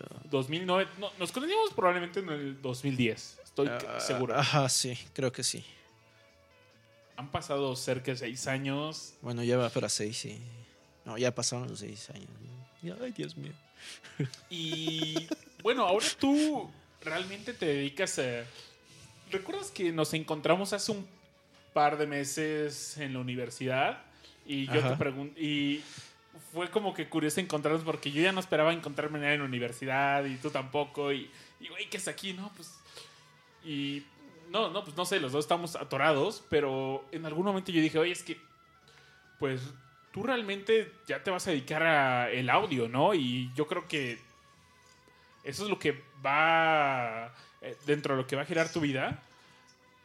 ¿Cómo puedes aterrizar tu carrera que es física a esto? Porque, claro, está la acústica, pero lo has podido llevar así como decir, ah, esto, si hago esto voy a obtener un mejor sonido, o si hago esto va a cambiar algo, no sé, algo por el estilo. Sí, pues de, hecho, o sea, ju- justo esta profesión de ingenieros en audio es muy empírica, o sea, todos los que están, los que se dedican a eso es como, güey, pues empecé, jalacables y pues ah, me seguí, ahora grabo y pues así lo hago y así lo sé hacer. Muchos me dicen como, oye, no estás como, como tratando de matar moscas con un cañón, o sea, estudias física y pues, en un estudio es mucho más práctico, pero te ayuda mucho. Te voy a poner un ejemplo así súper rápido, ¿no? O sea, eh, un poco, por ejemplo, esto de, de lo, de lo binaural. Ah, claro. O sea, yo por la física sé que, eh, o sea, hay un retraso de tiempos entre un oído y otro y eso es lo que el cerebro interpreta como ecolocación, ¿no? Pero por dar otro ejemplo, eh, si tú tienes un cuarto muy grande y digamos, estás grabando una batería, ¿no? Entonces lo común es ponle un micrófono a la tarola, uno al tom, uno al bombo y así. Y luego muchos dicen como, ah, quiero tener un sonido del cuarto, quiero grabar el sonido del cuarto, ¿no? Pero no saben cómo, dónde poner los micros o cómo poner los micros para que grabar un, un verdadero sonido del cuarto. Pero yo físicamente sé que, o sea, nosotros cuando escuchamos un instrumento escuchamos la, la fuente original más sus reflexiones, ¿no? Eh, Y las reflexiones son las que, ocasionadas por las paredes, ¿no? Las, las fronteras en el lugar donde estés trabajando. Entonces, por ejemplo, yo sé que si tengo una, una superficie reflectante, digamos un vidrio o un espejo, sé que eso va a tener mucho más reflexión que si tengo una pared que es de espuma o de, de tela.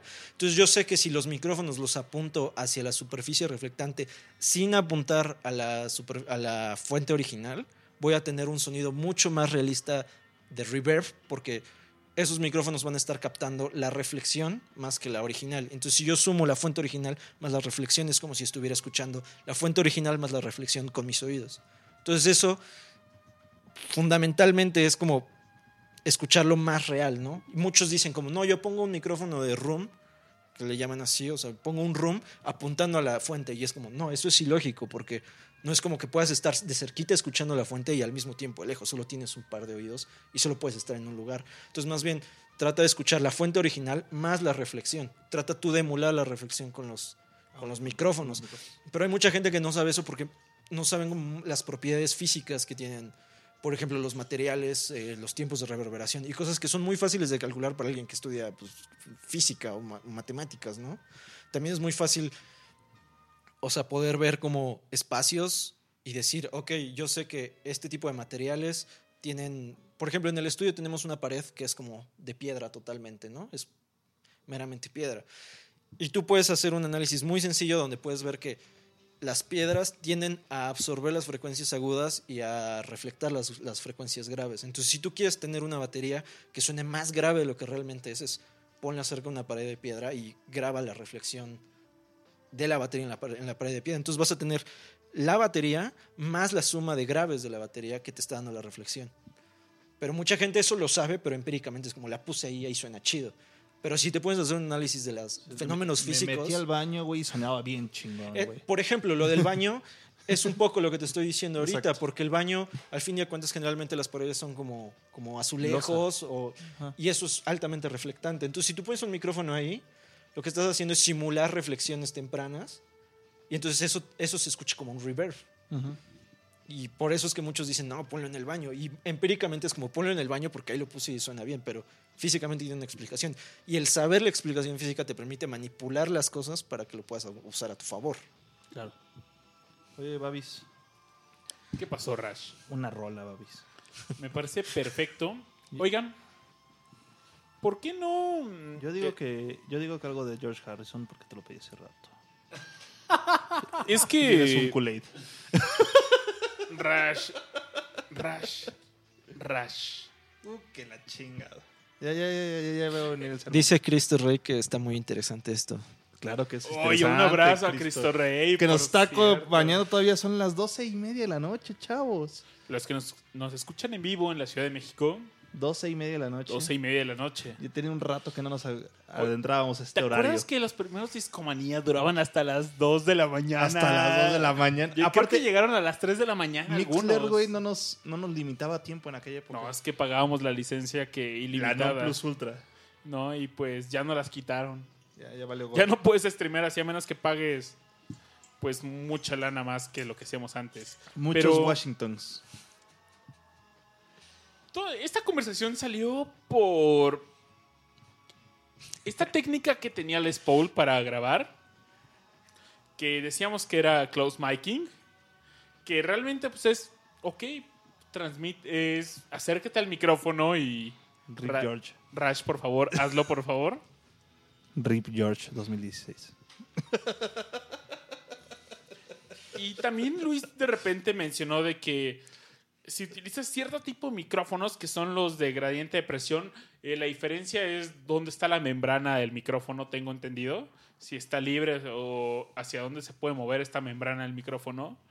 Eh, se puede lograr eh, enfatizar las frecuencias graves, dándole pues una sensación de que la voz está más relajada ya que no se está trabajando tanto. Entonces, ¿ahora saben cuál es el secreto de Rush atrás de los micrófonos?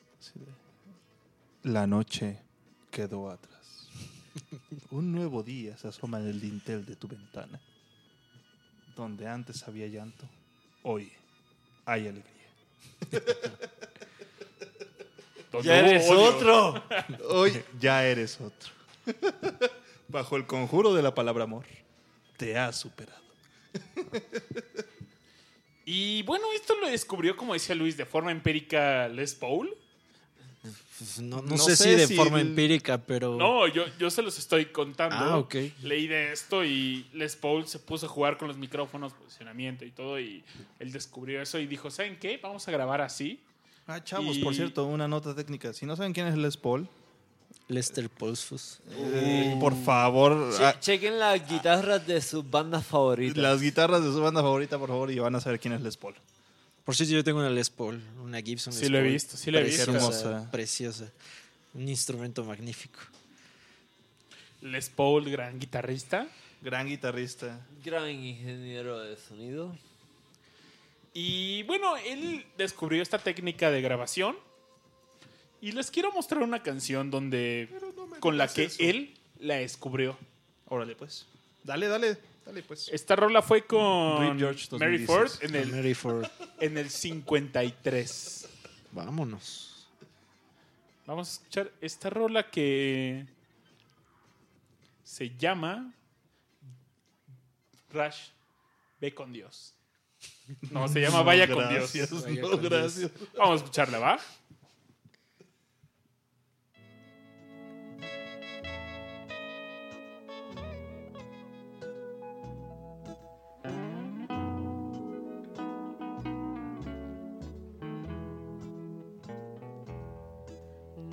The hacienda's dark, the town is sleeping. Now the time has come to part, the time for weeping. Vaya con Dios, my darling. Vaya con Dios, my love. Now the village mission bells are softly ringing.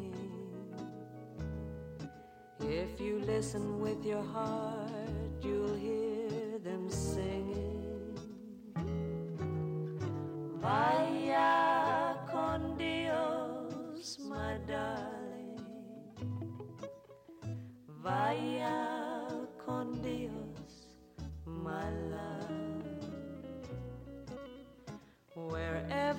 Wherever you may be, I'll be beside you.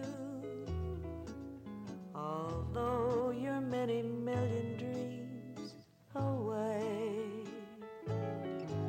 each night I'll say a prayer, a prayer to guide you, to hasten every lonely hour of every lonely the dawn is breaking through a great tomorrow. But the memories we share are there to borrow. Vaya con Dios, my darling. Vaya con Dios, my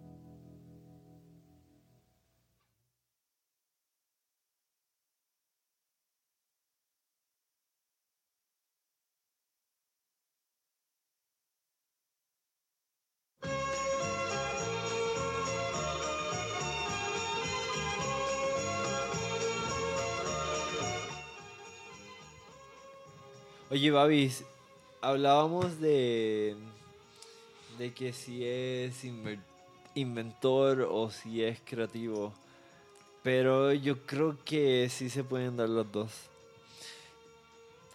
¿Por qué? Checa, es un, eh, eh, este señor que les voy a hablar, gran persona, le, le debemos Mucho. la vida, mucho. Nuestro estilo de vida actual. Exacto, güey. Él, él se llama Leo Beranek y es un diseñador acústico. O sea, el diseñador acústico es esta persona que se dedica a, a diseñar, a crear la acústica de un espacio. Por ejemplo, eh, una sala de teatro, ¿no? O sea, la- hay, hay personas hablando, que no es lo mismo que sean bocinas. Claro. No es lo mismo que sean no eh, amplificaciones de sonido. O la NESA, por ejemplo. Si han Pues, ido a la sala de Leo, Sonido. eh, Sí, eh, suena increíble. esta, esta persona, Le- Le- eh, Leo Beranek, él, él definió cuánto debe ser el volumen en decibeles de muchos espacios. Por ejemplo, de la oficina, de los aeropuertos, de, de los hospitales, de, de, la- de, lo- de las salas de teatro, de cine.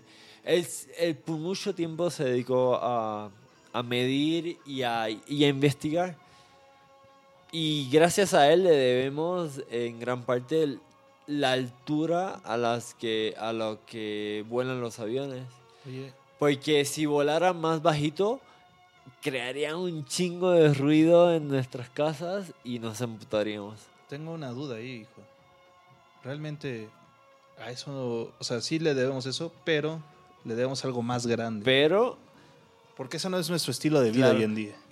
eh, Leo Branek eh, no, se graduó con, con, con una maestría de acústica y de física.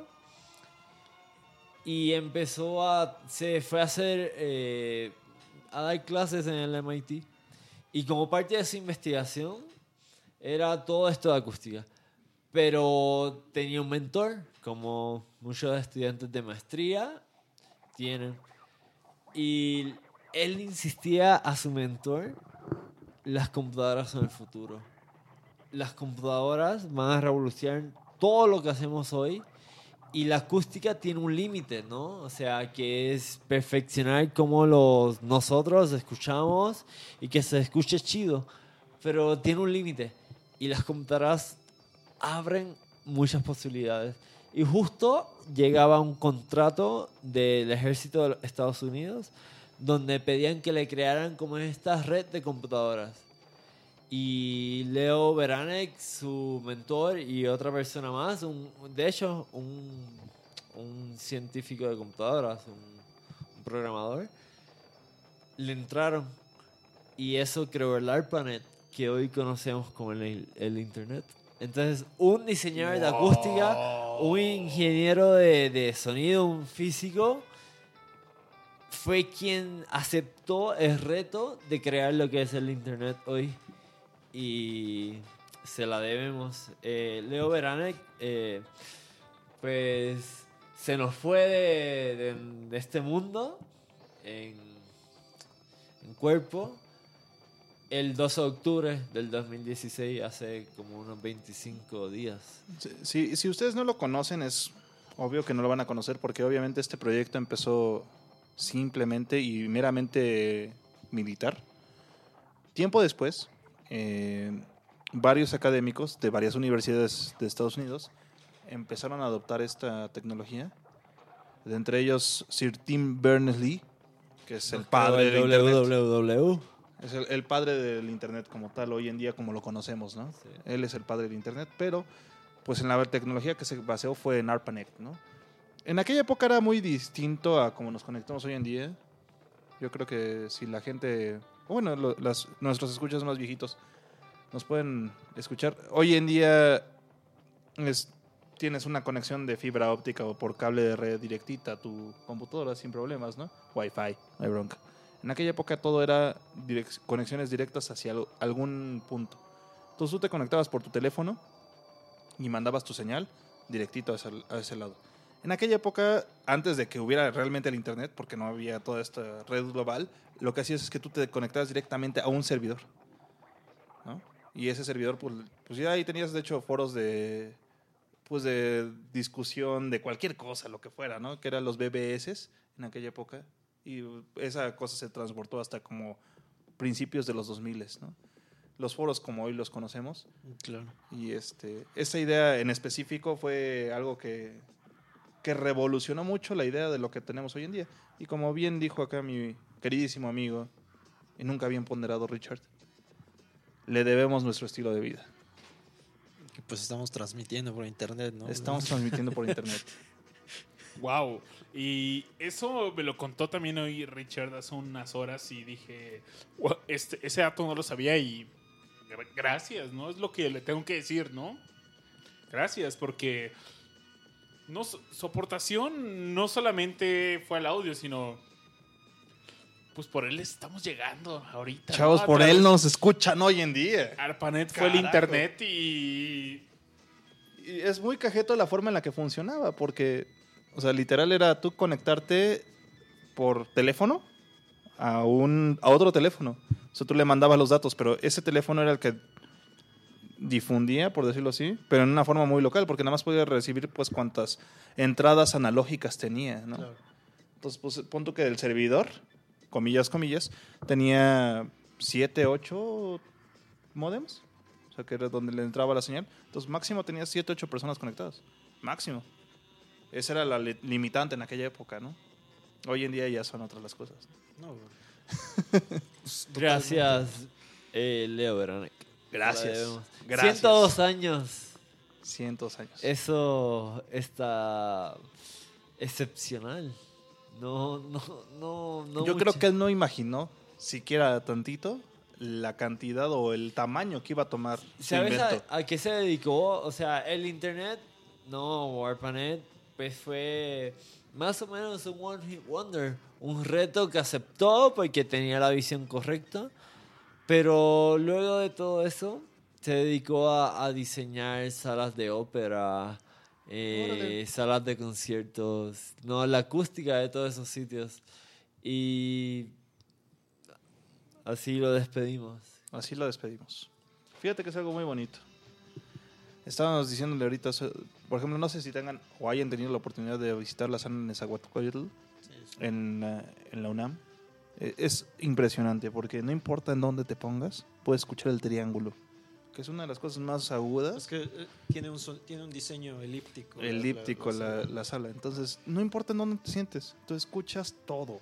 Todo, todo, todo, todo, todo, todo. Hasta el güey que está, so- está tosiendo del otro lado de la sala, lo escuchas. El que abrió las papitas, porque no tenía que entrar con papitas, pero metió las papitas y estaba abriendo las pinches papitas, lo escuchas, cabrón. Es impresionante. La verdad es que, bueno, y todo eso se lo debes a gente que, que hace diseño de sonido. Sí, y justo, o sea, retomando un poco lo que comentábamos hace, hace antes de la canción. O sea, esa es gente que sabe, ¿no? Conoce la física detrás del, del sonido y lo manipula a su, a su antojo, ¿no? Un Soundbender. Más o menos. ¡Ay, güey! Pero eh, la- lamentablemente mucha de la gente que se dedica a, a hacer esas cosas les va tan bien que con eso les basta. y no se dedican a hacer ingeniería en audio, que es donde creo que harían una aportación. O sea, son pocos. Importante. Ajá, es, es poca la gente que yo conozco que dice, no, pues yo estudié acústica arquitectónica o física, acústica, lo que sea, acústica en fluidos y me dedico a grabar audio y aplico mis conocimientos. Generalmente los que se dedican a grabar son más personas empíricas o gente más orientada a la música antes que la ingeniería, que digo, también se vale, también tiene como su parte sensible, ¿no? El ser músico te ayuda a discernir si lo que estás grabando va por el camino correcto o no. Pero yo creo, yo personalmente creo que, nos hace falta más, no rigor, pero más, Más más, más ciencia, ¿no? Te hace Detrás falta de más todas backs. esas cosas. Pensaría yo. Definitivamente creo que estamos en un momento donde tenemos que combinar esa experiencia que adquirimos de, de forma empírica, pero la ciencia no sería nada sin eso. Pues claro, pero... Una cosa es seguir experimentando. Y creo que es algo que se ha perdido con el tiempo, pues, porque ya estamos tan acostumbrados a tener el estatus que ya no tanta gente realmente experimenta, ¿no? Y de hecho también se ve la experimentación como algo de, ah, güey, es que tú eres científico con, no sé, güey, dos doctorados, tres posgrados y bla, bla, bla, güey. Entonces tú sí tienes el varo para hacer eso, ¿no? Yo realmente, si me quiero dedicar a eso, güey, pues no tengo dinero para, para realmente dedicarme tiempo y alma hacer eso, ¿no? Bueno, pero digamos a, nivel más práctico, o sea, sí, estoy muy de acuerdo, debe haber siempre este factor de experimentación, ¿no? Donde tienes, ay, ¿qué pasa si pongo el micro aquí? ¿Qué pasa si este instrumento lo volteo para allá? ¿O qué pasa si el, saxofón lo muevo para acá? Y está muy bien experimentar, pero yo creo que la base para que tu experimentación sea coherente es que una vez que hagas el experimento y tengas resultados, sepas interpretarlos con base en- o sea, que digas... Que puedas "Ah, replicarlo. Ah, sí, claro, eso es como el fundamento como de la ciencia, ¿no? Que, que- que haya repetibilidad. Pero que tú digas, ok, yo volteé el, el saxofón para allá y sonaba bien el saxofón para allá porque para allá no el- las frecuencias graves distendían mejor. Y el hecho de que tú lo sepas no significa que para cualquier lado que lo voltees va a tener un efecto similar, sino específicamente para ese lado. Y esa es como la parte importante, lo que debes de rescatar, ¿no? Porque si entonces te vas a grabar a otro lado y dices, ah, mira, yo veo esa pared y esa pared tiene las propiedades que tiene La otra pared donde yo hice mi experimentación, entonces yo sé que si aplico eso mismo voy a, va a tener, sonar igual. voy a tener resultados similares, ¿no? Entonces ahí ya, o sea, tú llegas a un espacio que no conoces, entre comillas, pero ya sabes cómo manipularlo porque tú hiciste tu experimentación en donde tú conocías bajo tus condiciones, pero ahora eso lo puedes repetir en otras condiciones, ¿no? Claro. eso es como... ahí es donde siento yo que se junta, ¿no? La parte experimental con la parte ya un poco más rigurosa, no sé. Es un poquito de los dos, ¿no? Tú no me dejarás mentir, mi buen Babis. Creo que sí te tiene que buscar como el justo medio, porque sí- siempre se tiene que experimentar, pero siempre se tiene que hacer normas, leyes. El estándar es la forma en la que progresamos, yo Claro, creo. sí. O sea, sí necesitamos un impulso creativo, necesitamos un impulso innovador, pero de ahí a aplicarlo para que realmente sean los hombros de gigantes, Claro. que decía el buen Newton, necesita haber un estándar. Y por eso decíamos, ¿no? Que a veces las palabras inventar e improvisar se intercambiaban Ah, se mezclan. porque ambos son procesos creativos. No es lo mismo, tal vez, pero Bueno, eh, muchas veces, o sea, los inventos son producto de una improvisación, o sea, ¿sabes? Efectivamente. A ver, pásame ese cable, güey. Sí, ahí, güey, funcionó. Y, y de hecho, o sea, aquí en México el- se burlan mucho de eso, que dicen que son eh, las mexicanadas, ¿no? Así Sí, de, no, pues, pues, pásame ese cable, lo paso por acá y pues, lo conecto y ya Uh. funciona. Eh, Lo acabamos de vivir con la consola. neta, simplemente para salir en vivo en este show, ¿cuántas cosas no intentamos para... ¡Tremendo! pero, por, por ejemplo? O sea, de hecho hay como muchos testimonios como de gente que se va como a estudiar a, a otros países, sobre todo como a países más rígidos, ¿no? Como Alemania o te vas a Austria, yo qué sé. Y te dicen, no, es que allá se sorprenden cuando va un mexicano porque están montando un experimento y pues se rompió algo y esos y los mexicanos son como, mira, ponle una botella aquí, le pones cintas y esos güeyes dicen como, no mames, ¿cómo se le ocurrió a este güey, no? Oigan, por cierto, un abrazo a mi amigo George que está estudiando su postdoctorado en Japón. Ah, ¡Qué buena onda, güey! Y está ahorita tienen un colisionador de hadrones allá, no del tamaño de Suecia, pero pero pues importante, yo creo, y está allá y está haciendo investigación y Qué locura. mexicano de Guadalajara, muchas neuronas y No, y es que, se- bueno, ahí nos metemos ya a un asunto más político horrible del que Claro. no me gusta hablar, pero en México el talento es así espeluznante. O sea, tenemos, fuga. tenemos mucho talento, pero desafortunadamente, pues Aquí ya no hay oportunidad. Eh, no, y, y suena de cliché, ¿no? Como eh, malinchista, ¿no? Te quieres ir a otro país, pero yo conozco más de un caso de alguien que no inventé algo que está súper cabrón y que va a ayudar y pues simplemente no lo pelan. Eh, O Las sea, aquí, aquí autoridades, al- ¿no? aquí a México le vale. A- Aquí en México, si quieres hacer ciencia o si quieres desarrollar investigación, tiene que ser en- a nivel sector privado, porque del lado del gobierno nunca, uno nunca tiene apoyo, o rara vez tiene apoyo. O si tienes apoyo, va a tener que ser a través de una institución como la UNAM, lo cual es totalmente válido y la UNAM es lo mejor que existe, pero, pero siempre hay como estas burocracias y este, ay, tengo que ganarme la beca del CONACYT y no sé qué, y no hay realmente... Así hay incentivos, pero vaya, o sea... Fíjate que no me vas a dejar mentir, tampoco el Babis. Hay, hay un meme que yo creo que es antes de los memes en ciencias que ves a los güeyes de postdoc, sí. Beca, doctor, beca. Pidiendo fondos para hacer lo que quieren hacer. Sí, por, por ejemplo, a mí me, yo estuve trabajando justamente en Secadet un tiempo, en, en el área de- de fotoacústica. O sea, ellos lo que hacen es generar acústica a partir de láseres, ¿no? O sea, acústica, pero de muy alta frecuencia. Le, le tiras un láser a un objeto y el objeto vibra, entonces genera ondas acústicas, pero de muy alta frecuencia.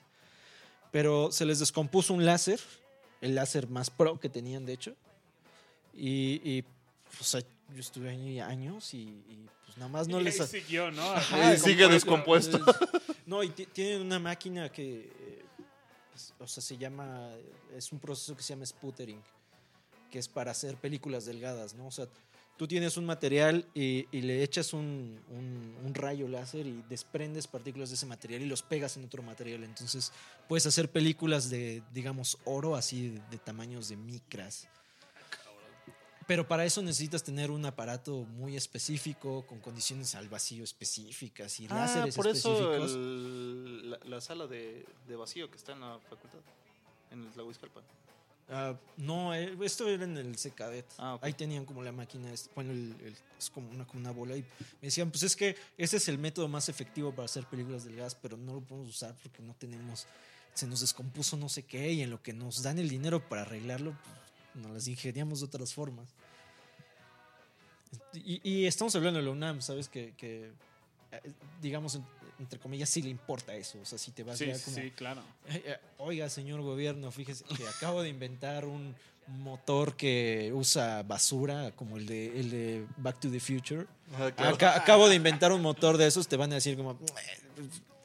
"Eh, Chido, güey. ¿sabes?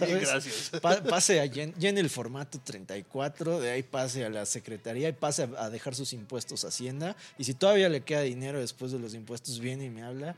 Y yo lo voy a mandar a otro lado y le vamos a dar vueltas hasta que se arte y lo deje. O se vaya a Estados Unidos.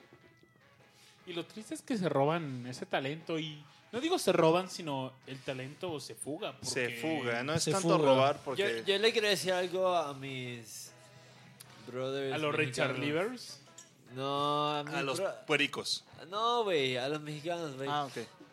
O sea, porque, pues, ajá, pues soy de Puerto Rico, soy puertorriqueño. Pero amigos, en México, yo he encontrado la tierra prometida. No se tienen que ir de México, vatos. En México, la cosa está chida. Viste, quizás en la Ciudad de México. No sé cómo está en el, re- en el resto de la República. Pero amigos, la chamba está muy cabrona, muy emocionante y muy verga en México. No hay que irse, no hay que irse. Es que, es que es bien complicado. O sea, México es un gran país, ¿no? Pero, por ejemplo, el otro día estaba escuchando un dato que se me hizo así espeluznante. Espérate, espérate, espérate. Guárdate ese pensamiento. Pon una rola, Babis. Rola, rola, Ese pensamiento. rola. Queremos una rola. ¿Me puedes Rola. poner George Harrison? Bueno, po- pon una, Estamos Oye. escuchando a George Harrison, by the way. pon una, ¿Cuál quiere, Rash? Pon una rola que nos ponga de buenas porque, o sea, el dato que voy a dar después Está muy cabrón. ¡Pum! te pone, te pone un poco de malas. Eh, Este, te pone un poco de post-rock. La de. La de Wawa. Vale, pues vamos, vamos a escuchar Wawa del álbum Todas las cosas tienen que pasar, así se llama ese álbum, ¿no, Rash? No, ese álbum se llama Somewhere in England, ¿no? No, no es de All, All Things Must Pass. Ah, sí, tienes razón. All Sí, Things ¿no? Must Pass. All Things Must Pass. Y esto es George Harrison y lo escuchan en Discomanía. Vámonos a la última, sec- la última, última parte, En la recta final. la de este- recta final de este podcast, porque, oigan, neta, no habíamos tenido una conversación, una discusión tan chida. Y tan, o sea, tan interesante, cabrón. Es lo importante, tan interesante. Sí, sí, sí. Vamos a escucharla. Vámonos.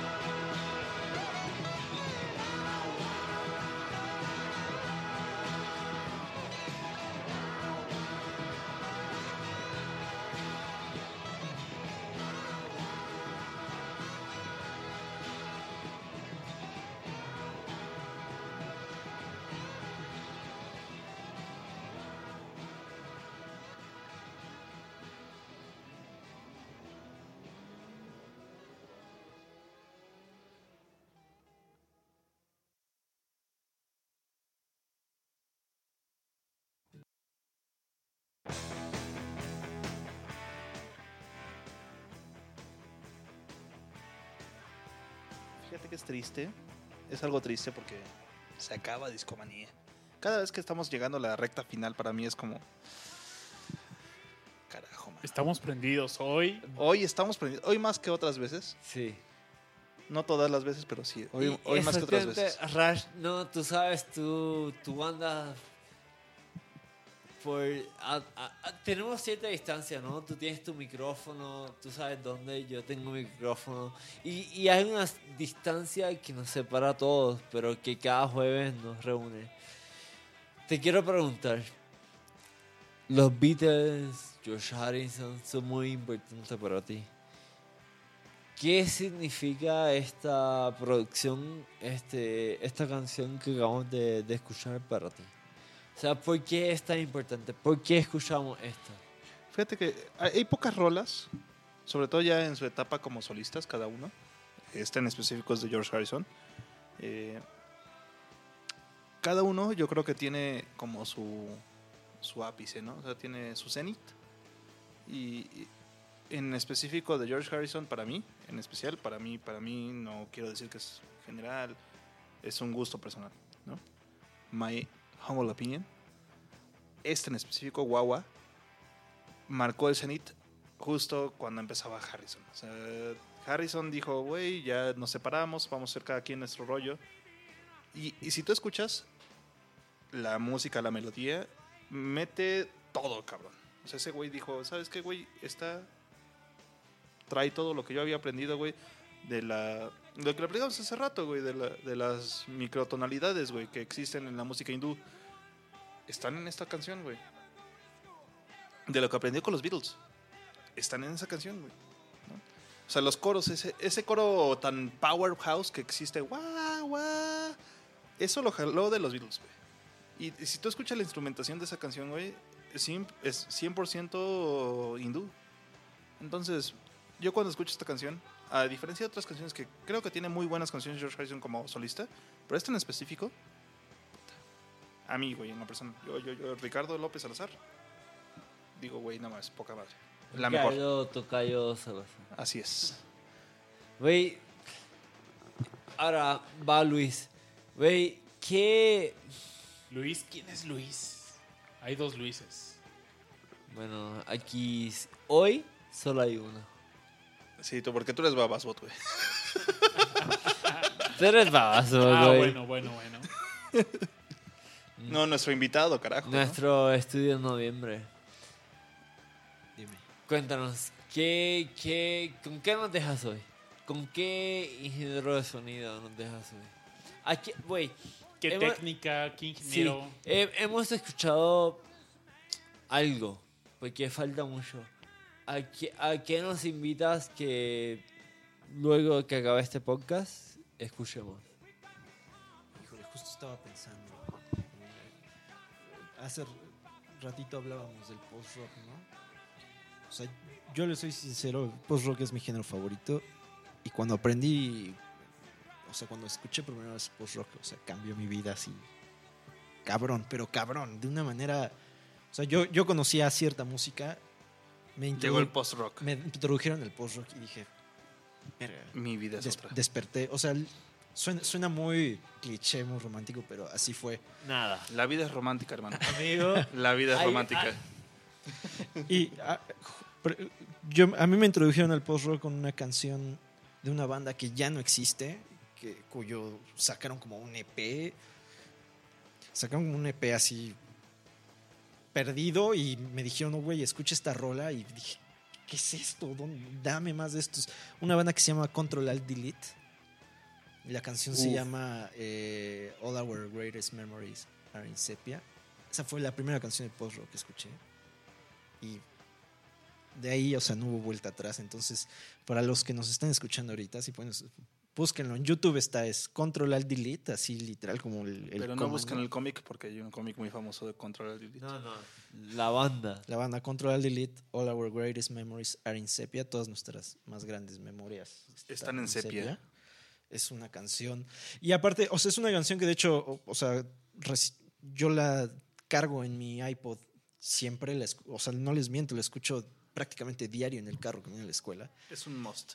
Y es una canción que no sé por qué, y no tengo interés en saber por qué, tiene una carga emocional tan fuerte y que lo transmite tan bien que, que o sea, la escuchas y, y de verdad te detienes a decir, ¿qué onda? ¿Qué está pasando? ¿No? A diferencia de mucha de la música que se hace hoy en día, que es muy volátil, que es como para que la escuches de fondo, para que no le pongas atención. Mucha de la música que pasa en el radio es para que puedas ir en el carro pensando en otra cosa, nada más con la música de fondo. No, y este tipo de canciones, y mucho el post-rock, bueno, hay mucho post-rock malo. Las playlists no son mixtapes. Ese es, el- ese es tu trasfondo. Y te compro la idea, cabrón.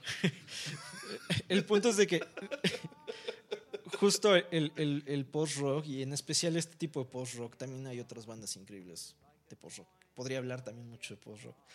Pero es que estas canciones sí te tienes que detener a decir, oye, es- estoy sintiendo algo, ¿no? No solamente es volátil, la canción se reproduce y se va al infinito y ya, ¿no? O sea, escuchas y dices, wow, sí tengo que... Verga. Estoy tan de acuerdo. El post-rock. Yo descubrí algún momento el post-rock por accidente. Si ustedes no lo han hecho aún, consideren este su accidente. Hay que escuchar post-rock. Es hermoso. Y si no lo han escuchado, denle la oportunidad. Hay que descubrir la música. Babis, ¿con qué nos vamos hoy? Yo creo que el show de hoy sería bueno cerrarlo. Yo cuando conocí a Luis, él tenía una banda que se llama Roads. Y no sé si me dejas cerrar este programa con algo de ustedes.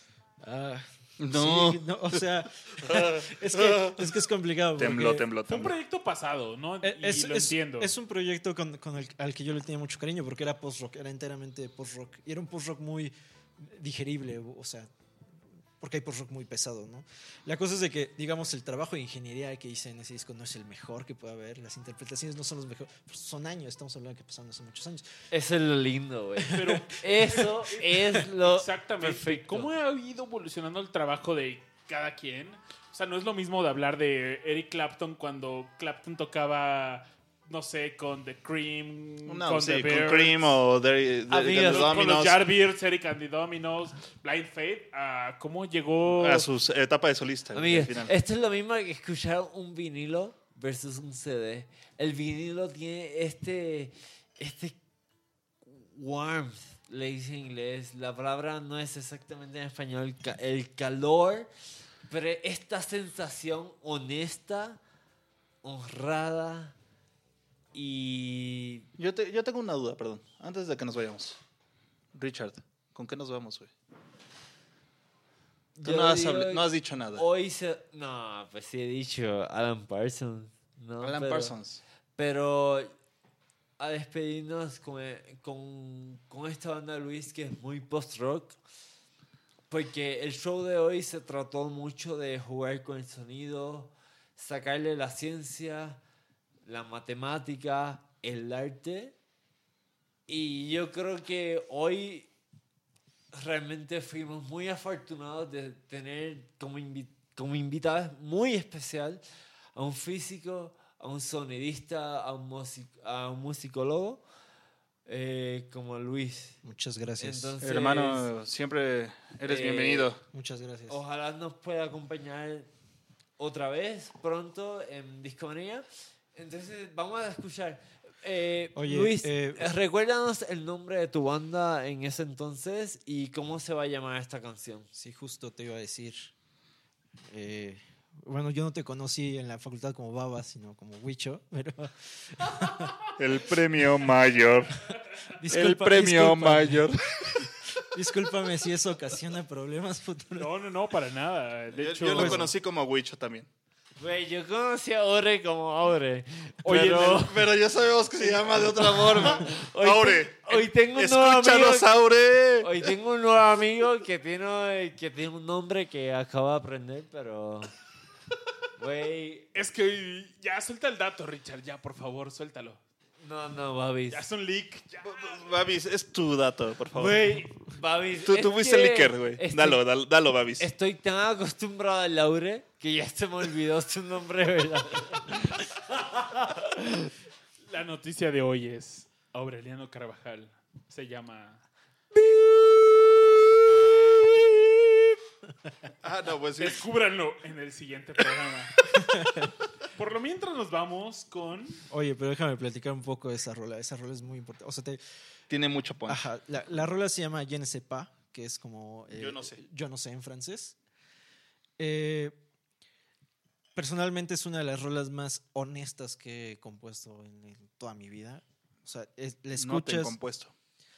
la, la- la escuchas y de verdad es una parte muy honesta y muy real de lo que es... De lo, de- y, y es muy bonita esa rola porque nosotros, cuando estaba mi otra banda, Roots to Orion, Rutas a Orión, teníamos una, un, un amigo que era muy fan de la banda y él tenía un blog que se llamaba Yenesepa. Entonces, mientras estábamos componiendo esta rola, él, él entró en coma, coma diabético. Y a- afortunadamente salió bien y no pasó nada y ahorita, de hecho, Vive es bien. muy buen amigo mío. Se bueno, le dicen Osh. Saludos a Osh, si algún día escucha esto. Y le decidimos ponerle la canción Je ne sais pas, porque, pues porque así se llamaba su blog y él era como una parte importante de nosotros. Pero independientemente de eso, esta canción creo que es, o sea, es de verdad una prueba honesta de lo que es cuando alguien quiere hacer música por hacer música, sin ninguna otra, Sin ataduras. sin ataduras, exacto. Oye, Luis, ¿tú recuerdas que cuando tú me enseñaste, ah, mira, esta es mi banda, este es mi proyecto y escúchalo? Yo me lo llevé de tarea, lo escuché y te dije algo, oye, me, me encantó el sonido y me recordó mucho una banda que se llama Explosions in the Sky. Explosions, claro. Y justamente hay una canción de ellos con los que yo los, los conocí que se llama First Breath After Coma. Uf, qué, qué rolón. eh. Entonces, esta historia que acabas de contar, neta, sí me recordó Super esa vibra. rola de volada. Super vibra, ¿eh? Super vibra. Oigan, pues esto fue Discomanía número 45. Digamos ya, 45, güey. 45. Vamos, vamos contando, güey. Si Hoy no en lo día- es, lo sentimos, pero Pero ya sé 45. Chavos, por cierto. A ver, no, vamos a hacer. La vamos a hacer siguiente cuenta, semana- Cuenta, cuenta, cuenta, cuenta, cuenta. Vamos a hacer cuenta, güey. Porque, si mal no recuerdo, Discomanía empezó. ¿Cuándo empezó, Babis? un 3 de noviembre Un 3 de noviembre, chavos. del año pasado. Ok, ok. ¿Cuántas semanas hay? En un año En un 52, en algunas 53. 52, 50. 52, ¿no? 52, 50. Sí, en todas, en todos los años. Sí, Sí, o sea, porque lo que puede más o menos es un el día. año bisiesto, pero es un día más, no. No una semana más. Ok. Entonces, 52. ¿cuántos shows hemos fallado? Hemos fallado. Mm, quita, pon, güey. 7, 8. No, como unos 5, ¿no? 6. Cinco más menos. Bueno, eso nos lleva a que es episodio 45, amigos. 52 semanas. A partir de este episodio, el siguiente episodio va a ser el 56, el 46, pero es muy importante porque se cumple un año de discomanía. y Lamentablemente, chavos, yo no voy a estar. tenemos la un me programa llama. especial, pero viene un show más especial en diciembre donde Efectivamente. vamos a festejar con todo. Vamos a este hacer la posada discomanía. Así es. Pero bueno, de verdad no se pierdan el siguiente programa, va a ser especial. Tenemos un show donde les vamos a, a contar cómo empezó Discomanía, qué pasó, eh, Yo me conectaré por Skype. cómo nos fuimos sumando a este proyecto y de verdad es que fue algo muy orgánico, muy chido, un totalmente algo que organizamos entre amigos, improvisado, nunca esperamos nada y de repente, wow, Y es un estamos en la primera página de iTunes a los dos meses. Y ya es un año, güey. Ya pasó un año. Y pues empezó siendo un show que streameábamos en vivo. Y, y, eh, tú ponías un disco. O sea, e- e- ese era tu show. O sea, tú ponías un disco completito y la gente te escuchaba. Entre Así ellos yo. Pero bueno, ese era el show. Y empezaron escuchándome mis amigos. Y en algún momento dejaron de escucharme mis amigos, pero llegó gente que le interesó el proyecto, que le interesó el show y se sumó. Y el siguiente show va dedicado a todos ustedes: Cristo Rey, Omar Manuel, El Bistec. Eh, ¿Quién más tenemos así concurrente en el show? Claudio Spock. Claudio Spock. Bueno, que ya, ya nos han Tenemos- metido Claudio Spock, pero nos acompañaron mucho en el principio. Tenemos eh, el poeta del El silencio. poeta del silencio. Tenemos mames. a. De verdad, mucha gente. ah, de hecho, a alguien que le debemos un disco, inclusive de la única, el, único, el único concurso que hicimos de venga, hagan una pregunta. y- Dulce- ¿Cómo se llama? ¿Cómo se no, llama? no, no, no, no. Ah, Chichanator. Ah, el chichanito, claro. Y gracias por acompañarnos. Y bueno, la siguiente semana cumplimos un año al aire. Un año al Felicidades. aire. Y nadie lo pudo evitar. Nadie lo pudo evitar, carajo. Esto fue Discomanía y gracias por escucharnos. Nos vemos la Nos próxima vemos la semana. siguiente semana en un show muy especial. Peace out, amigos. Nos vemos y nos vamos con esta rola. ¿Cómo se llamaba mi estimado Luis? Ya no sepa. ¡Vámonos!